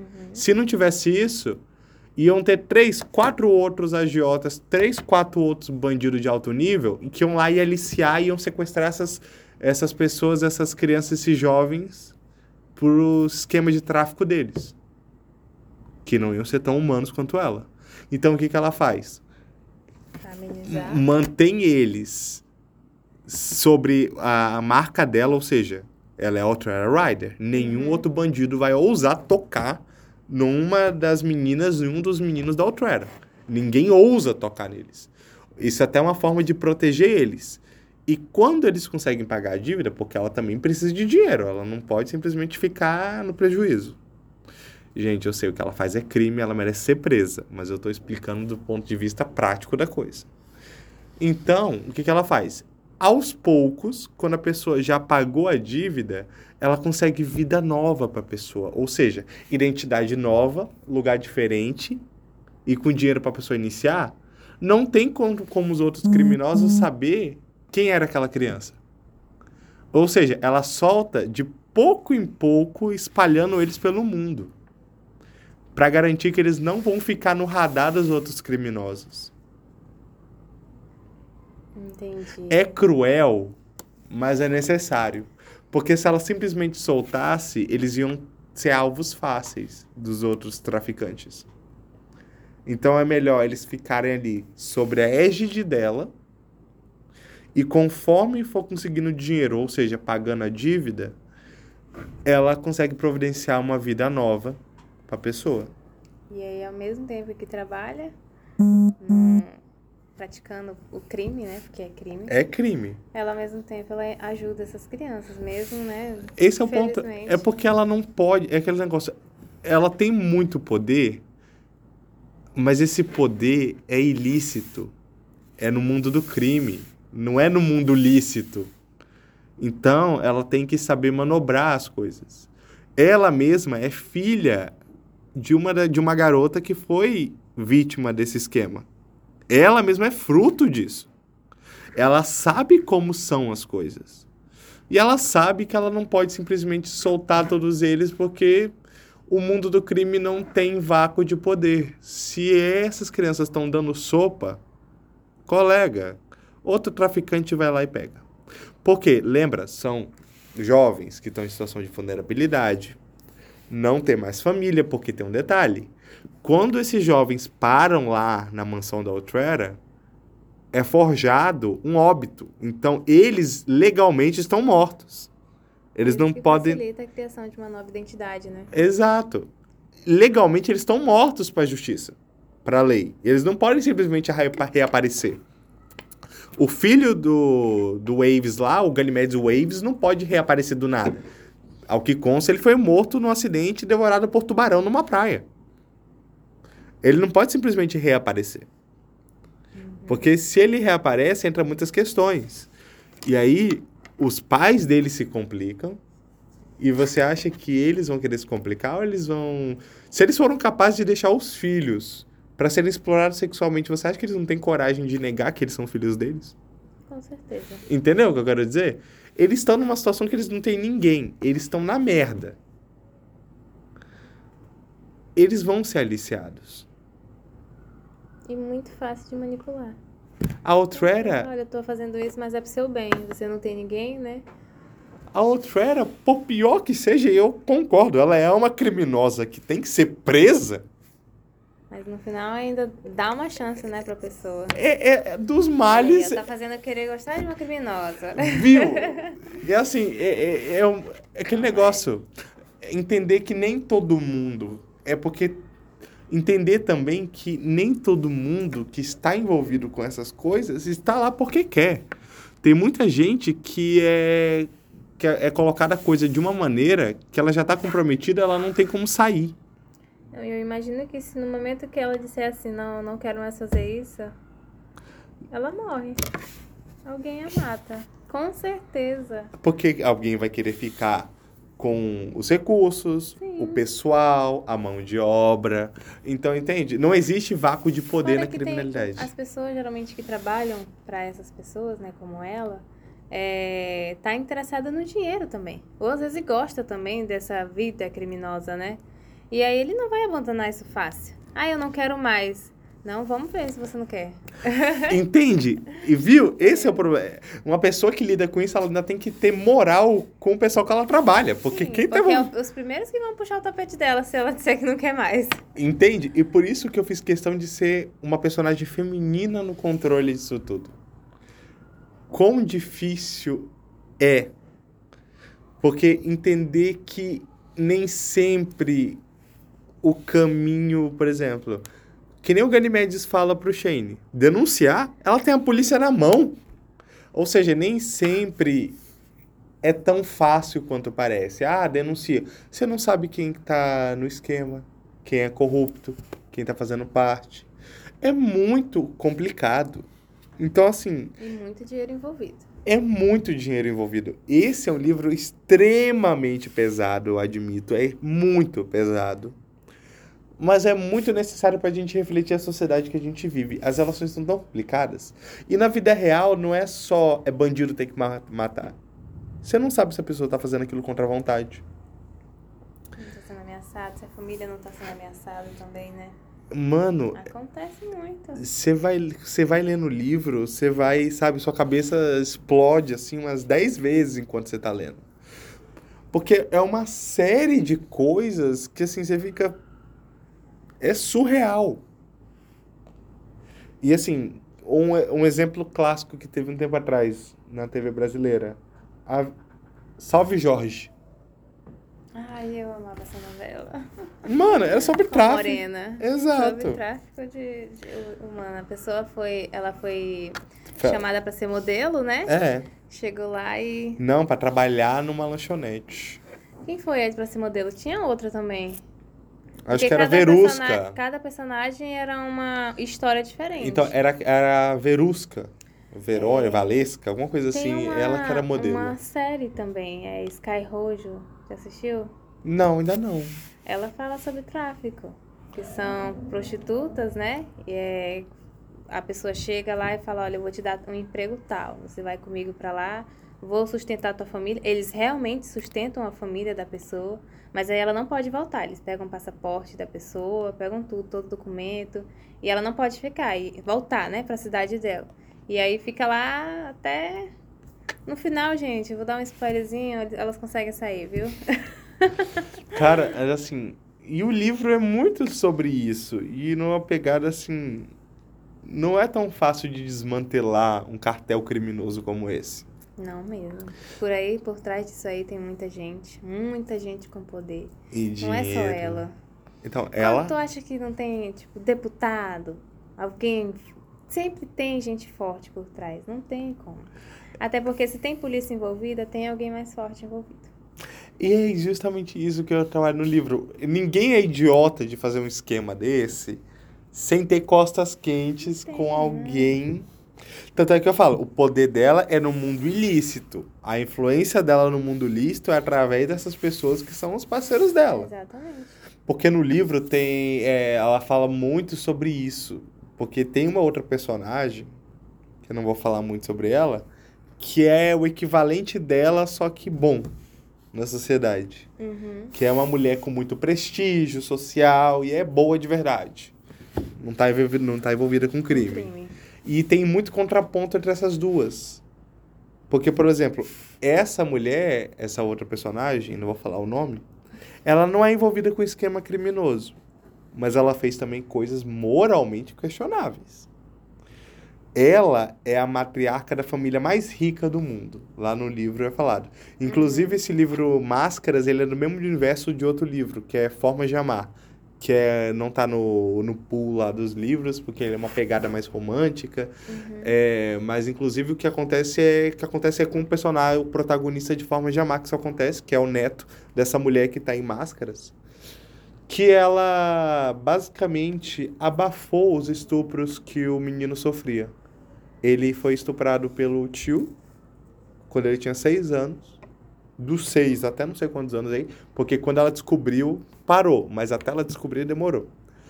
Ela não deixou ele ser denunciado, porque ia manchar o nome da família. Ela abafou o caso, fez parar, só afastou, mandou o tio ir para Europa, passar uma temporada fora, mas denunciar não deixou denunciar, porque ia manchar o nome da família. Ia ser uma mancha na honra do nome do Zerarion. Então ela não permitiu. Ele sofria maus tratos do pai. A mãe, que era modelo, tratava ele muito mal, porque ver ele crescer lembrava ela que ela estava ficando velha. Então o pai e a mãe também maltratavam, batiam no menino. Uhum. No que a avó podia ajudar e fazer parar, ela fazia. Inclusive, ela era a pessoa que mais mandava na família, mais poderosa. Só que nunca deixava denunciar. Entende o que eu quero dizer? Tipo assim. Entendo. É. Assim, a imagem da família. Aí entra de novo a de questão de máscaras. Forma, tenta passa, botar pra debaixo do tapete pra dizer que tá tudo limpo e maravilhoso. É, porque ela não é criminosa, ela não tá envolvida com crime, ela é uma pessoa até que realmente boa, mas em nome de preservar a imagem da família, ela é capaz de abafar essas monstruosidades. Tanto é que tem discussões entre a Outrera e essa personagem, e ela.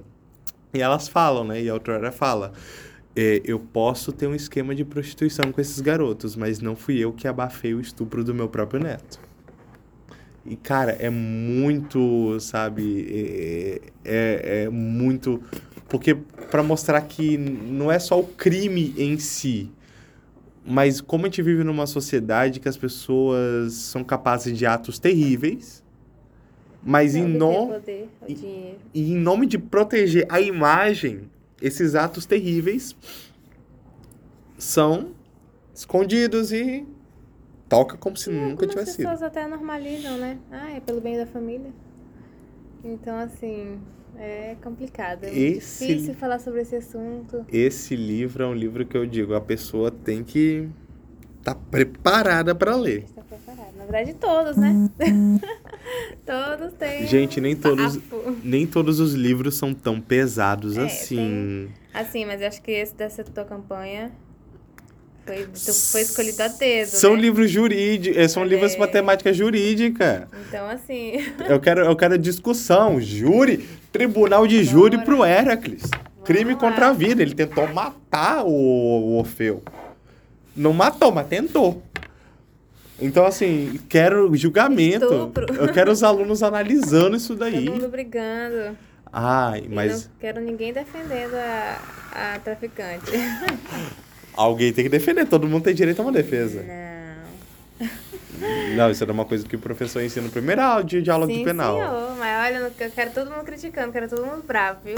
Mas duvido que se depois de ler tu não vai ter uma peninha. Não, e a gente que é do direito, a gente sempre quer defender. Ai, não sei por que a gente é assim, né? Por isso que fala que ninguém. Por isso que ninguém gosta da gente, cara. É, Ai, gente. Ah, tem mais um livro, que esse daí é mais leve, gente. Cara, leve entre aspas, né? Vamos lá, é o próximo. Família, negócios e, um, um, testemunho. Um testamento. Um testamento. Esse Olha aí, é, da, é de civil. É civil é sobre questão. Direito Foi de... que você me falou. É, dire... direito de família, sucessão. Sim, Inclusive, gente, eu falei assim mais leve, mas vocês vão perceber. Não é um livro envolvendo temas penais, mas é mais complicado e mais arranca-rabo do que os outros. É um livro curto, uhum. tem umas 150 páginas. Ele, ele não, não veio hoje. O que é que aconteceu? Eu não tenho ele físico. Vendi todos os que eu tinha físico dele. Sério? Aí eu não tô com eles em mãos, mas assim. Eu tenho até que pedir outro. É, esse livro, ele começa com a morte do Hermes. Pé no chão, gente. É só um nome que é referência ao deus. É, ao Hermes Pluto, que era o patriarca de uma família muito rica, uma das famílias mais ricas uhum. do Brasil e que ele estava com câncer de pulmão. Ele morreu. E o livro se passa uma semana depois da morte dele, a leitura do testamento. E nessa ocasião estava lá o marido dele, o segundo marido, porque ele, era, ele foi casado uma primeira vez com a Cleo, que é a primeira esposa dele, com quem ele teve três filhos. Tava também a advogada, que também era amiga dele de infância, a irmã, a esposa do filho mais velho e os dois netos. Estavam reunidos para a leitura do testamento. Testamento, vamos lá. Aí, quando vai ter a leitura do testamento, é assim, é uma parte que eu dei para uma professora ler, ela adorou, ela falou que adorou principalmente a parte da divisão da herança. É porque assim, gente, era uma família muito rica, então é 500 milhões para um, 500 milhões para outro, Ai, 20 meu apartamentos no Belo Horizonte, BMW para um, o Aras de o Aras de não sei de onde para outro, apartamento de Paris para filha. Enfim, o negócio vai Aí você percebe que tem muita disputa ali por poder e por dinheiro. Principalmente pelo filho mais velho, Jason, e a primeira esposa, a Cleo. Inclusive, o Jason fica insatisfeito porque ele recebe menos do que os irmãos na herança, inclusive Ele é o mais novo? mais velho. Mais velho. Mas, assim, por lei, inclusive, realmente, todos os filhos têm que receber de maneira igual. Igual. É porque tem questões no livro justamente para discutir isso daí, entendeu? A validade do testamento, Uhum. se ele é anulável, tudo isso entra em questão no livro. Aí, quando. E uma, a última condição do testamento é: vocês têm que passar um final de semana inteiro juntos nessa mansão, que é a mansão que estava sendo lida no testamento. Se vocês não fizerem isso, quem sair antes da hora vai perder sua parte. Ou seja, eles estavam obrigados a se aturar o final de semana para não perder a herança. E Quem vai querer perder, né? mas a- o negócio era pesado, mano. Aí, conforme vai passando, aí o livro trabalha o luto dos personagens, o processamento da perda, o que, que aconteceu, no, qual foram os últimos momentos de cada um com o defunto. Uhum. Por exemplo, aí a gente descobre. Ah, eu não quero dar tanto spoiler. Mas o livro é tão curtinho, mas assim, esse ele é mais Conta só rápido. assim, por cima. Por exemplo, Tenta. O viúvo, Uhum. o Nathan, ele tem a mesma idade do filho mais velho. Inclusive, ele e o filho mais velho, o Nathan e o Jason, eram amigos. Eles estudavam juntos. O Hermes teve um caso com o melhor amigo do filho mais velho dele. Quando ele tinha 16 anos. Eita, que é cheio do menor de idade. Não, mas aí que entra uma discussão. E aí? Depois entra a questão. Porque foi, além de ser consensual, entra numa questão. A- 16 anos já não é abuso É, de vulnerável. do- Dos 14 anos. Então, entende? então tem várias questões. Inclusive, esse detalhe é importante que você falou. Porque no frigir dos ovos tem um ponto lá que, de, que é descoberto que o Jason também, já adulto, né, já na idade que ele tá lá, ele se envolveu com menores de idade. Mas isso foi um escândalo, todo mundo ficou enojado. Aí pergunta, por que que, por que que foi levado de bom tom quando Hermes e o Nathan tiveram um caso quando ele tinha 16 anos e quando o Jason teve caso com menores foi levado de uma forma diferente? Porque a família entendia, é claro, tem muita briga, inclusive todo, é assim, a Cleo mesmo falava que o Nathan era um pistoleiro que roubou o marido dela e tudo mais, tudo mais, tudo mais.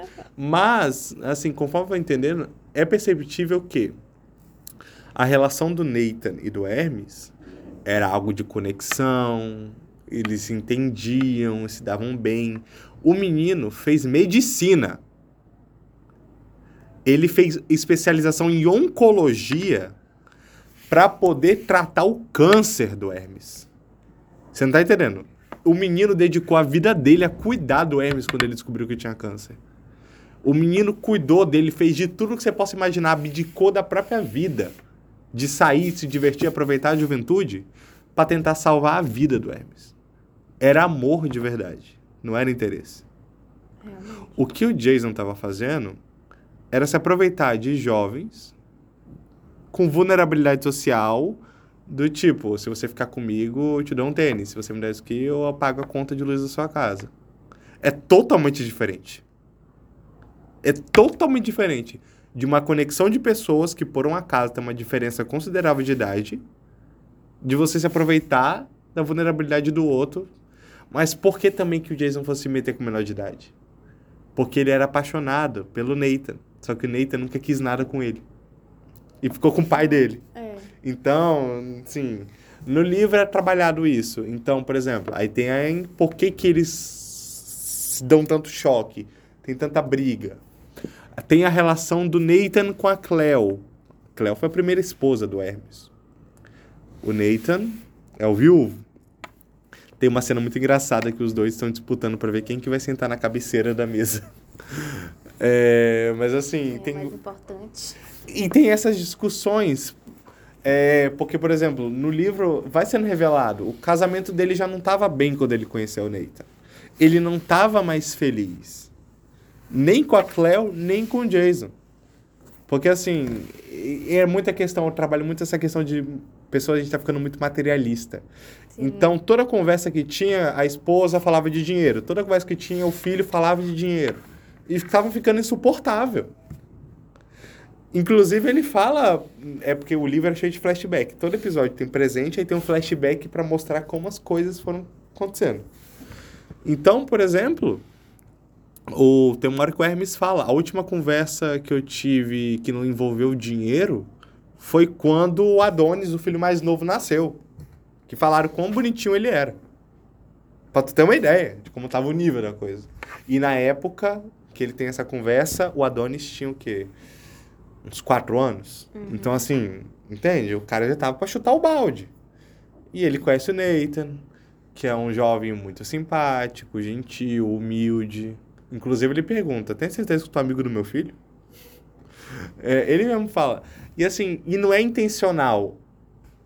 Acontece. E sabe? E vai mostrando a evolução do relacionamento deles. Vai mostrando, por exemplo, a separação dele com a Cleo. Aí tem o julgamento lá para ver com quem vai ficar a guarda da criança. Porque, por exemplo, a Cleo tava querendo fazer a cabeça do Adonis para falar que o Hermes era um mau pai.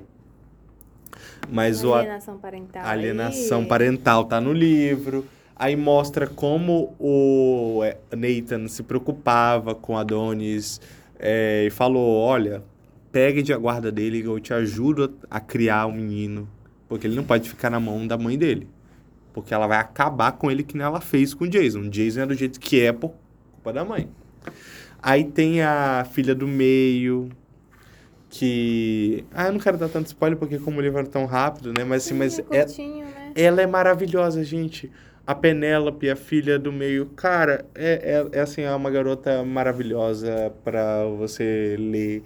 Ela não é tão emotiva, ela não é tão inimiga, mas ela também não é tão amiga do Nathan, né? Assim, você fazia meu pai meio feliz. assim, né? É você fazia meu pai feliz, é o que importa. Uhum. E assim, e ela tem a vida dela. Ela é a única que não é sanguessuga, que depende do dinheiro do- da herança do pai pra viver. O Jason parece que quanto mais dinheiro, nunca é suficiente. O Adonis, coitado, um garoto de 18 anos. a- Na época. toda família é assim, né? Aí, ela não, ela já é estilista, ela trabalha com moda. Foi Ela, atrás da própria vida, né? é, ela, assim, ela não se importa com isso de briga de poder. Tanto é que tem uma empresa no meio, que é a empresa da família. O Hermes deixou as ações, todas as ações dele só pro viúvo e pro filho mais novo. E pagou. E, e- a- isso pode ser feito Sim, no, no sim, Código Civil. lógico. Só que ele tem que pagar o equivalente pros outros herdeiros. Então, bora supor que da, a parte que ele deu pro Adonis seria o equivalente em ações a 25 milhões. Então, ele teria que dar 25 milhões tanto para Penélope quanto para Jason. Igual. É, inclusive ele fez isso. Aí por que, que ele fez isso? Ele fala, olha, porque eu sei que a P não, não, se, não liga muito para a empresa, ela vai fazer muito mais uso desse dinheiro para investir na carreira dela. E o Jason é muito ganancioso, eu não confio nele. Eu vou deixar pro Adonis, que tem 18 anos, mas vai fazer administração. Enquanto ele estiver fazendo a administração, eu quero que o Nathan fique respondendo por ele na empresa. Ou seja, ele fez um testamento sabendo quem era quem na família. Ele... Justo. Só que Jason quer contestação do testamento porque ele recebeu menos que os outros irmãos. E de acordo com a lei, os irmãos realmente têm que receber equitativamente. Aí eu entro numa questão: diferença entre nulidade e anulabilidade. O testamento não é nulo, ele é anulável. Uhum. Se um dos herdeiros necessários reclamar, ele vai ser anulado. Mas aí entra a questão: o que vale mais, dinheiro ou a última vontade do seu pai? Porque é. ele quis, assim, querendo ou não. Você pode legalmente mudar isso, mas não muda a que vontade a vontade dele. É de... Não, tecnicamente, legalmente, ele poderia anular o testamento e fazer uma não, divisão eu, judicial. Eu digo assim, é, ah. o que você perguntou o que é mais importante, né? Ah, sim, assim, desculpa. Eu, eu, particularmente, a vontade dele prevalece. Então, é... Mas assim, Jason pensa totalmente diferente, até porque ele não recebeu o, o equivalente aos irmãos, né? Sabe quando foi a última vez que o Jason falou com o pai antes dele morrer? Não. Chuta. Sei lá, nem falava com ele. Dois anos. A última é vez antes dele morrer. E geralmente é o filho que faz questão de dinheiro, de Não herança. só isso. Nesse dia, a última vez que eles se viram com vida, ele gritou com o pai, brigaram. Cara, e mesmo assim não entendeu. Não, eles brigaram, porque o Jason nunca perdoou o pai dele por ter ficado com o Nathan. Só que o Nathan nunca Sim. deu bola pro Jason. Ele não entende isso. Mimado demais. Mas assim, ele e outra, ele proibiu ele, o pai de ver os netos. O, então, assim, o Hermes pegou um ainda ganhou alguma coisinha, né? O Hermes viu os netos uma única vez clandestinamente, quando o Jason estava longe. Só pra você ter uma ideia. Tanto é que os próprios netos falam que não tem tantas lembranças do avô. Aí entra muito nessa questão de briga de família, sabe? Entendi. Cara, e é muito pesado você pensar que um filho, um pai e um filho ficaram dois anos sem se falar. Por causa disso, sabe? Claro, assim. Ele morre ainda. O, o Nathan e o Hermes passaram 14 anos casados. Mas a última vez que eles se falaram foi dois anos antes dele morrer. E, inclusive, é porque tem uma parte do livro que eu mostro como ele falou para cada um dos filhos que a quimioterapia parou de funcionar. Assim, eu posso morrer a qualquer momento. O Jason tava quanto antes melhor. Só não esquece de deixar minha parte no testamento. Ainda falou, se você tentar me sacanear, esconder um dinheiro fora, ele não ainda fala pro pai, não se esqueça que eu trabalho aqui na empresa na parte da gestão financeira. Se você mandar algum bem, algum dinheiro para fora do país, eu vou saber e eu te denuncio. E peço separa... eu peço divisão judicial da herança. Que horror. Ele falou isso pro próprio pai. Cara, é assim, mas eu acho que o mais tocante foi quando o mais tocante de todos é quando Hermes ele fala com o mais novo sobre a quimioterapia ter parado. Sabe, sabe como é que foi que ele fez? É, é assim, o Adonis e o Hermes eles acabaram se aproximando muito, né? Mas o Hermes já estava sendo consumido pela doença, então ele não tinha toda a energia para brincar com o filho conforme ele crescia, que nem ele teve com os dois primeiros. Então eles faziam o que muito? Eles liam muitos quadrinhos juntos. Uhum. E aí, o que, que foi que o, que o Hermes fez? Inclusive, esse quadrinho existe de verdade. Ele deu pro filho um quadrinho chamado A Morte do Capitão Marvel. Que é da Marvel Comics, que é um super-herói que ele morre de câncer. HQ é ele passando a vida toda dele. E aí, no final, ele morre do, do câncer. Sim. E aí, quando o Adonis, o Adonis termina de ler, ele se toca o que, que o pai estava querendo dizer. Chora muito. E assim, sabe, o livro tem muitas essas coisas tocantes de relação de pai e filho, de família. Cara, e você vê o, o Nathan, velho, ele é a pessoa que mais sofreu com tudo isso. Ele amava. O Nathan o... foi quem o amou, né? E não fez Ex nada. Então, assim, e, e, todo o tempo, a família, na família toda não, principalmente a Cleo e Jason. A Leda, a Leda, que é a irmã do Hermes, até que ia com a cara dele. Mas assim, é, o Jason e Cleo fazendo a caveira dele. Não, ele é um pistoleiro, tá com ele por interesse, roubou meu marido, não sei o que, não sei o que, não sei o que, reclamando, ah, é golpista. Mesmo ele nem aí, né? Eles ainda insistiram. Ca- Cara, eles ficam fala- falando isso. A Cleo e o Jason não foram visitar o Hermes quando ele estava internado, perto de morrer, no hospital. O Nathan não saía do lado dele. Você não tá entendendo? O negócio assim. Quando. Inclusive o Nathan tava do lado do Hermes quando ele morreu. E. Cara, é uma cena linda. Eu só posso dizer assim. É a cena mais linda, triste, mais linda do livro. A morte do Hermes sendo mostrada, a última conversa que ele e o Nathan tiveram, cara, é tocante pra cacete. Mas assim. E o livro, ele acaba. Não vou falar como que o livro acaba. Mas assim. Mas já deu de- ter uma ideia maravilhosa do livro. E é assim, a relação da família, sabe? Como o luto transforma as pessoas e como as pessoas processam o luto. Porque ali muita coisa é discutida, muita coisa é colocada em pauta, muita coisa é trazida à tona. Coisas polêmicas acontecem. Questões morais e éticas são levantadas. Cara, é um livro que você lê e você fica refletindo. Eu li ele quatro vezes depois que eu terminei de escrever. Eu choro todas as vezes quando eu chego na morte do Hermes. E assim, e não tem esse momento só com o Nathan. Tem um momento dele se despedindo da irmã, tem um momento dele se despedindo da melhor amiga, tem um momento lá já no presente que cada um deles se junta, tem uma hora que os três irmãos se juntam para lembrar do pai, das coisas boas. Cara, é um livro assim, pro direito, é interessante para entrar na questão de direito sucessório, direito de fam das famílias, mas também para você refletir a condição humana e o que tem valor de verdade. Cara, é um livro do Sensacional. Gente, lembrando que esses quatro livros que nós comentamos hoje é da campanha literária do Vini Alves, viu? do Canate, na verdade. Canate, hein?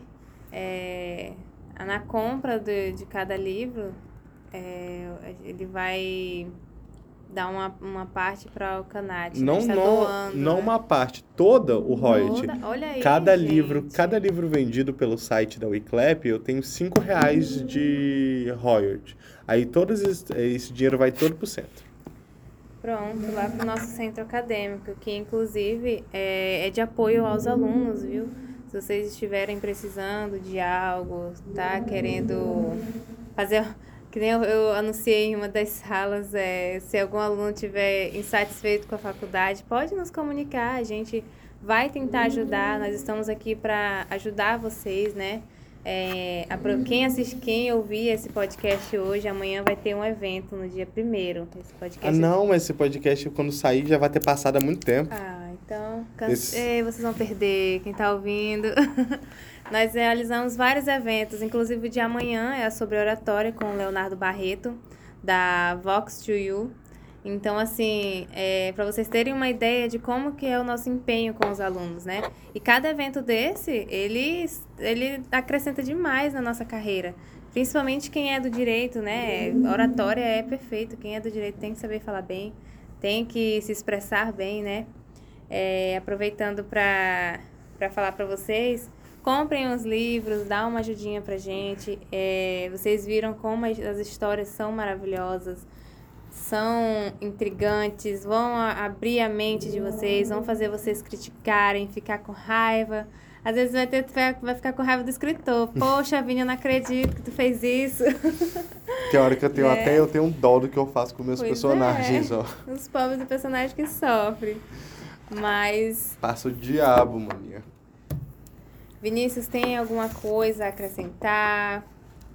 Queres falar de. Quer indicar mais algum livro fora da campanha literária? É assim, esses livros são os mais, assim, que eu acredito que é mais fácil pro pessoal digerir, processar. Tem vários outros livros maravilhosos, mas eu acredito que levam um pouco mais de tempo, são maiores, inclusive. Sim. Você viu, né, que esses aqui, por São exemplo. né? Irmãos tem o quê? 170 páginas. Máscaras tem 220. 277. Ah, o Garoto com o Nome de Estrela tem 277. Eu tenho livros de 900 páginas, 1.300 páginas. O maior que eu tenho é 1.300 páginas. Então, assim, tem livros que eu me debruço, eu faço umas, umas críticas, eu teço umas histórias, mano, que só nem eu sei onde é que vai acabar esse negócio. Tem o da Legado das Ninfas, que eu trabalho em questões ambientais, queimadas no Pantanal, questão de necessidade de preservar o planeta, porque não existe planeta B, tá, gente? A gente tem esse para trabalhar. esse. Então, assim, tem o livro Guerra Zodiacal, que é maravilhoso. Essa eu pego, tipo torneio, eu pego o zodíaco e eu estabeleço nesse mundo que todos os anos tem uma competição. Que 12 pessoas são escolhidas e cada um delas recebe um servo. Esse servo tá ligado a um signo do zodíaco e é uma figura histórica. Então, por exemplo, o cara que foi escolhido para o signo de touro vai ter como parceiro o Minotauro. Uhum. E, e aí eles têm que lutar entre si e o ganhador, o que sobrar no final, tem direito a um desejo onipotente. Pode desejar o que quiser. Então, assim, e esse eu trabalho muito. Esse é um livro que é crítica também. É, é lúdico, tem esotérico, de fato, esse, mas ele trabalha muito a questão da, do eu existencial. Do até que ponto sou realmente eu, até que ponto é o que esperam de mim e várias questões de performance de gênero, performance social, performance de classe, performance de etnia, que é estereótipo.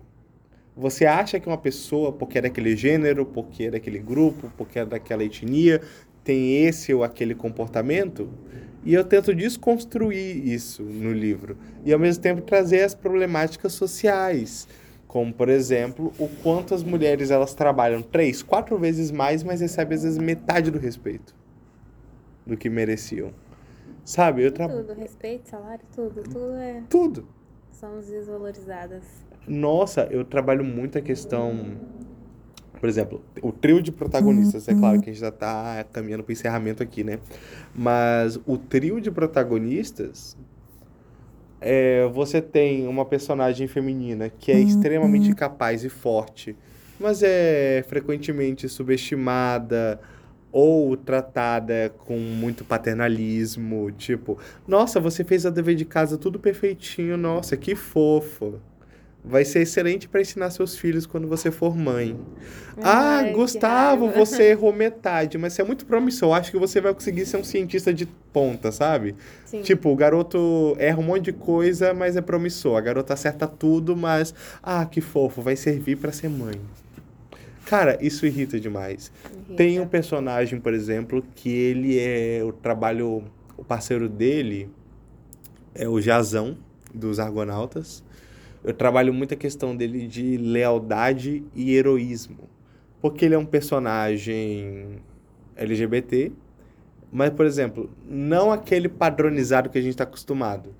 Ele realmente tem os traços mais afeminados, ele realmente tem mais trejeitos. E o pessoal acha que ele não é tão corajoso quanto um homem hétero, por exemplo. Só que ao, ao decorrer do livro mostra que ele tem muita mais coragem. Até porque a, é porque muita- a sociedade ela colocou que quem é forte, quem é másculo, é só o homem pronto. Só quem tem o poder, só quem tem força, né? E o protagonista, que nesse caso é um protagonista homem no livro, Uhum. mas o que eu trabalho nele é a questão de o quanto a gente abdica dos próprios sonhos. Que, por exemplo, é, a pessoa queria fazer uma coisa, mas ela deixou de fazer isso para fazer medicina para agradar a mãe. Ele tem- o personagem tem muito isso, por exemplo, ele vive sufocado pelos pais para focar, fazer vestibular e passar numa faculdade de direito, medicina, engenharia. E é isso Só que-. É, Só que ele não tá muito afim disso. E quando surge o torneio na vida dele, ele se sente realizado com aquilo. Aquilo faz ele se sentir bem. Aquilo é algo que ele gosta. Não o que os pais dele cobram incessantemente que ele faça. Isso aí ainda acaba voltando pro livro que nós comentamos, né? É, foi o Garoto Estrela. Garoto com nome de Estrela. estrela é, sobre expectativas, né? Que criam sobre nós, os nossos corpos. Nossos corpos têm que ser isso, a nossa mente tem que ser aquilo, nós temos que formar nisso porque dá mais dinheiro. Isso aqui é mais reconhecido. É igual a briga eterna de medicina, de medicina com enfermagem, né?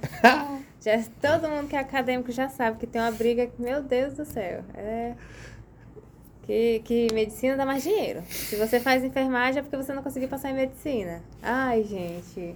É, tem gente que escolhe, são escolhas. E eu acho que o nosso dever é respeitar a escolha das pessoas, né? Com certeza. E assim, eu escrevo para encantar, eu escrevo para ajudar, eu escrevo para maravilhar. E eu acho engraçado. Para incluir. Incluir. E você trabalha muito em inclusão e você está de parabéns, inclusive. Eu só fiquei triste que os meus livros, com uma pegada que dá para transpor por direito, eu não consegui trazer um com a protagonista feminina, porque dos 18, a maioria protagonistas, minhas protagonistas são todas mulheres. Mas assim, é, mas eu sempre, mas sempre tem, né, personagens, as personagens femininas fortes. Todos os meus livros têm. Mas sim. você já citou várias aqui com Cara, são e fortes mulheres e polêmicas, né? Empoderadas. E o engraçado, eu, eu uma coisa que eu me orgulho muito, eu não trabalho elas como as donzelas em perigo. Não sei se você percebeu que geralmente quem é vítima de violência são os homens nos meus livros. Sim. Eu tento, primeiro, eu tento desvincular essa imagem que sempre a vítima é mulher. E segundo, gente, tem muito homem que sofre com violência desse tipo. Só que é subnotificado. Só que o padrão é a mulher. E aí a gente bota uma, uma capa nessa história e bota só que a mulher é a vítima. Mas aí o livro tem. Não só isso, existe subnotificação. Homens Sim. que passam por isso e não têm coragem de denunciar por medo e vergonha. Sim, a maior parte é vergonha, até porque vira, vira piada, né? É, é, é, infelizmente a nossa sociedade ela é assim, ela tem uma inversão de valores que é difícil de entender. Por isso que eu tento trazer, por exemplo, nos livros isso, para mostrar que, gente, acontece. Eu já vi muitos garotos passarem por esse tipo de coisa. Tráfico sexual não, mas relacionamentos abusivos, assédio e ficarem calados por medo. Assim, gente, é terrível. Cara, esses livros são fundamentais para a gente formar mais críticas, né? Para a gente trazer para nossa realidade, para a gente ver que isso é tão cada vez cada livro percebeu, né? Cada livro que a gente foi falando a gente viu quão comum isso é. Cada livro tu colocou um personagem, ah, é uma história fictícia, ah, tem alguma coisa com é, ligada à mitologia grega, mas a gente viu que tem realidade. A maioria aqui tudo acontece. E assim, e a própria mitologia grega, ela é muito fundamentalmente Sim. um reflexo de como os gregos entendiam o mundo. Ou seja, as tragédias gregas nada mais são do que as questões do cotidiano. Elas são questões do cotidiano colocadas de forma dramática e com elementos fantásticos, mas que são as dúvidas, angústias e problemas que a gente vive no dia a dia. Porque, por exemplo, o que diferencia Medeia, que fez o que fez com os filhos para machucar o Jazão, do que a Cleo tentou fazer com Adonis para magoar o Hermes? Entende? Entendo. É assim, a tragédia grega é algo atemporal e trabalha muito a condição do ser humano. E é por isso que eu gosto tanto. Muito bem, Vini. É, espero que todos tenham gostado dessa, desse podcast, que todos tenham gostado da nossa conversa, desse bate-papo. É, novamente, volto a lembrar, quem tiver interesse pode estar entrando em contato com o Vini ou com o centro acadêmico. É, e lembrando que nós somos, estamos aqui para beneficiar aos alunos, tá? Então, assim, esses livros vão servir, com certeza, vão acrescentar a vida de vocês são maravilhosos. Comprem, comprem, comprem, comprem, por favorzinho. Dá uma ajudinha e é um prazer estar aqui. Essa é a minha primeira vez que estou participando no podcast. É, agradeço a oportunidade do Centro Acadêmico de ter da, é, me, me convidado, né? Porque precisou vir, eu vim e estou disposta. Volto a dizer que para o que precisar podem estar me chamando. Foi um prazer te entrevistar, Vini. É, para quem não, não sabe ainda, o Vini é o diretor, o presidente do centro acadêmico. Então, assim, além de, de, de presidente, ele é escritor. Então, aproveitem, tá? Esses livros são maravilhosos. Eu sei que vocês vão amar. É, Vinícius, você quer. Não, só agradecer e falar assim.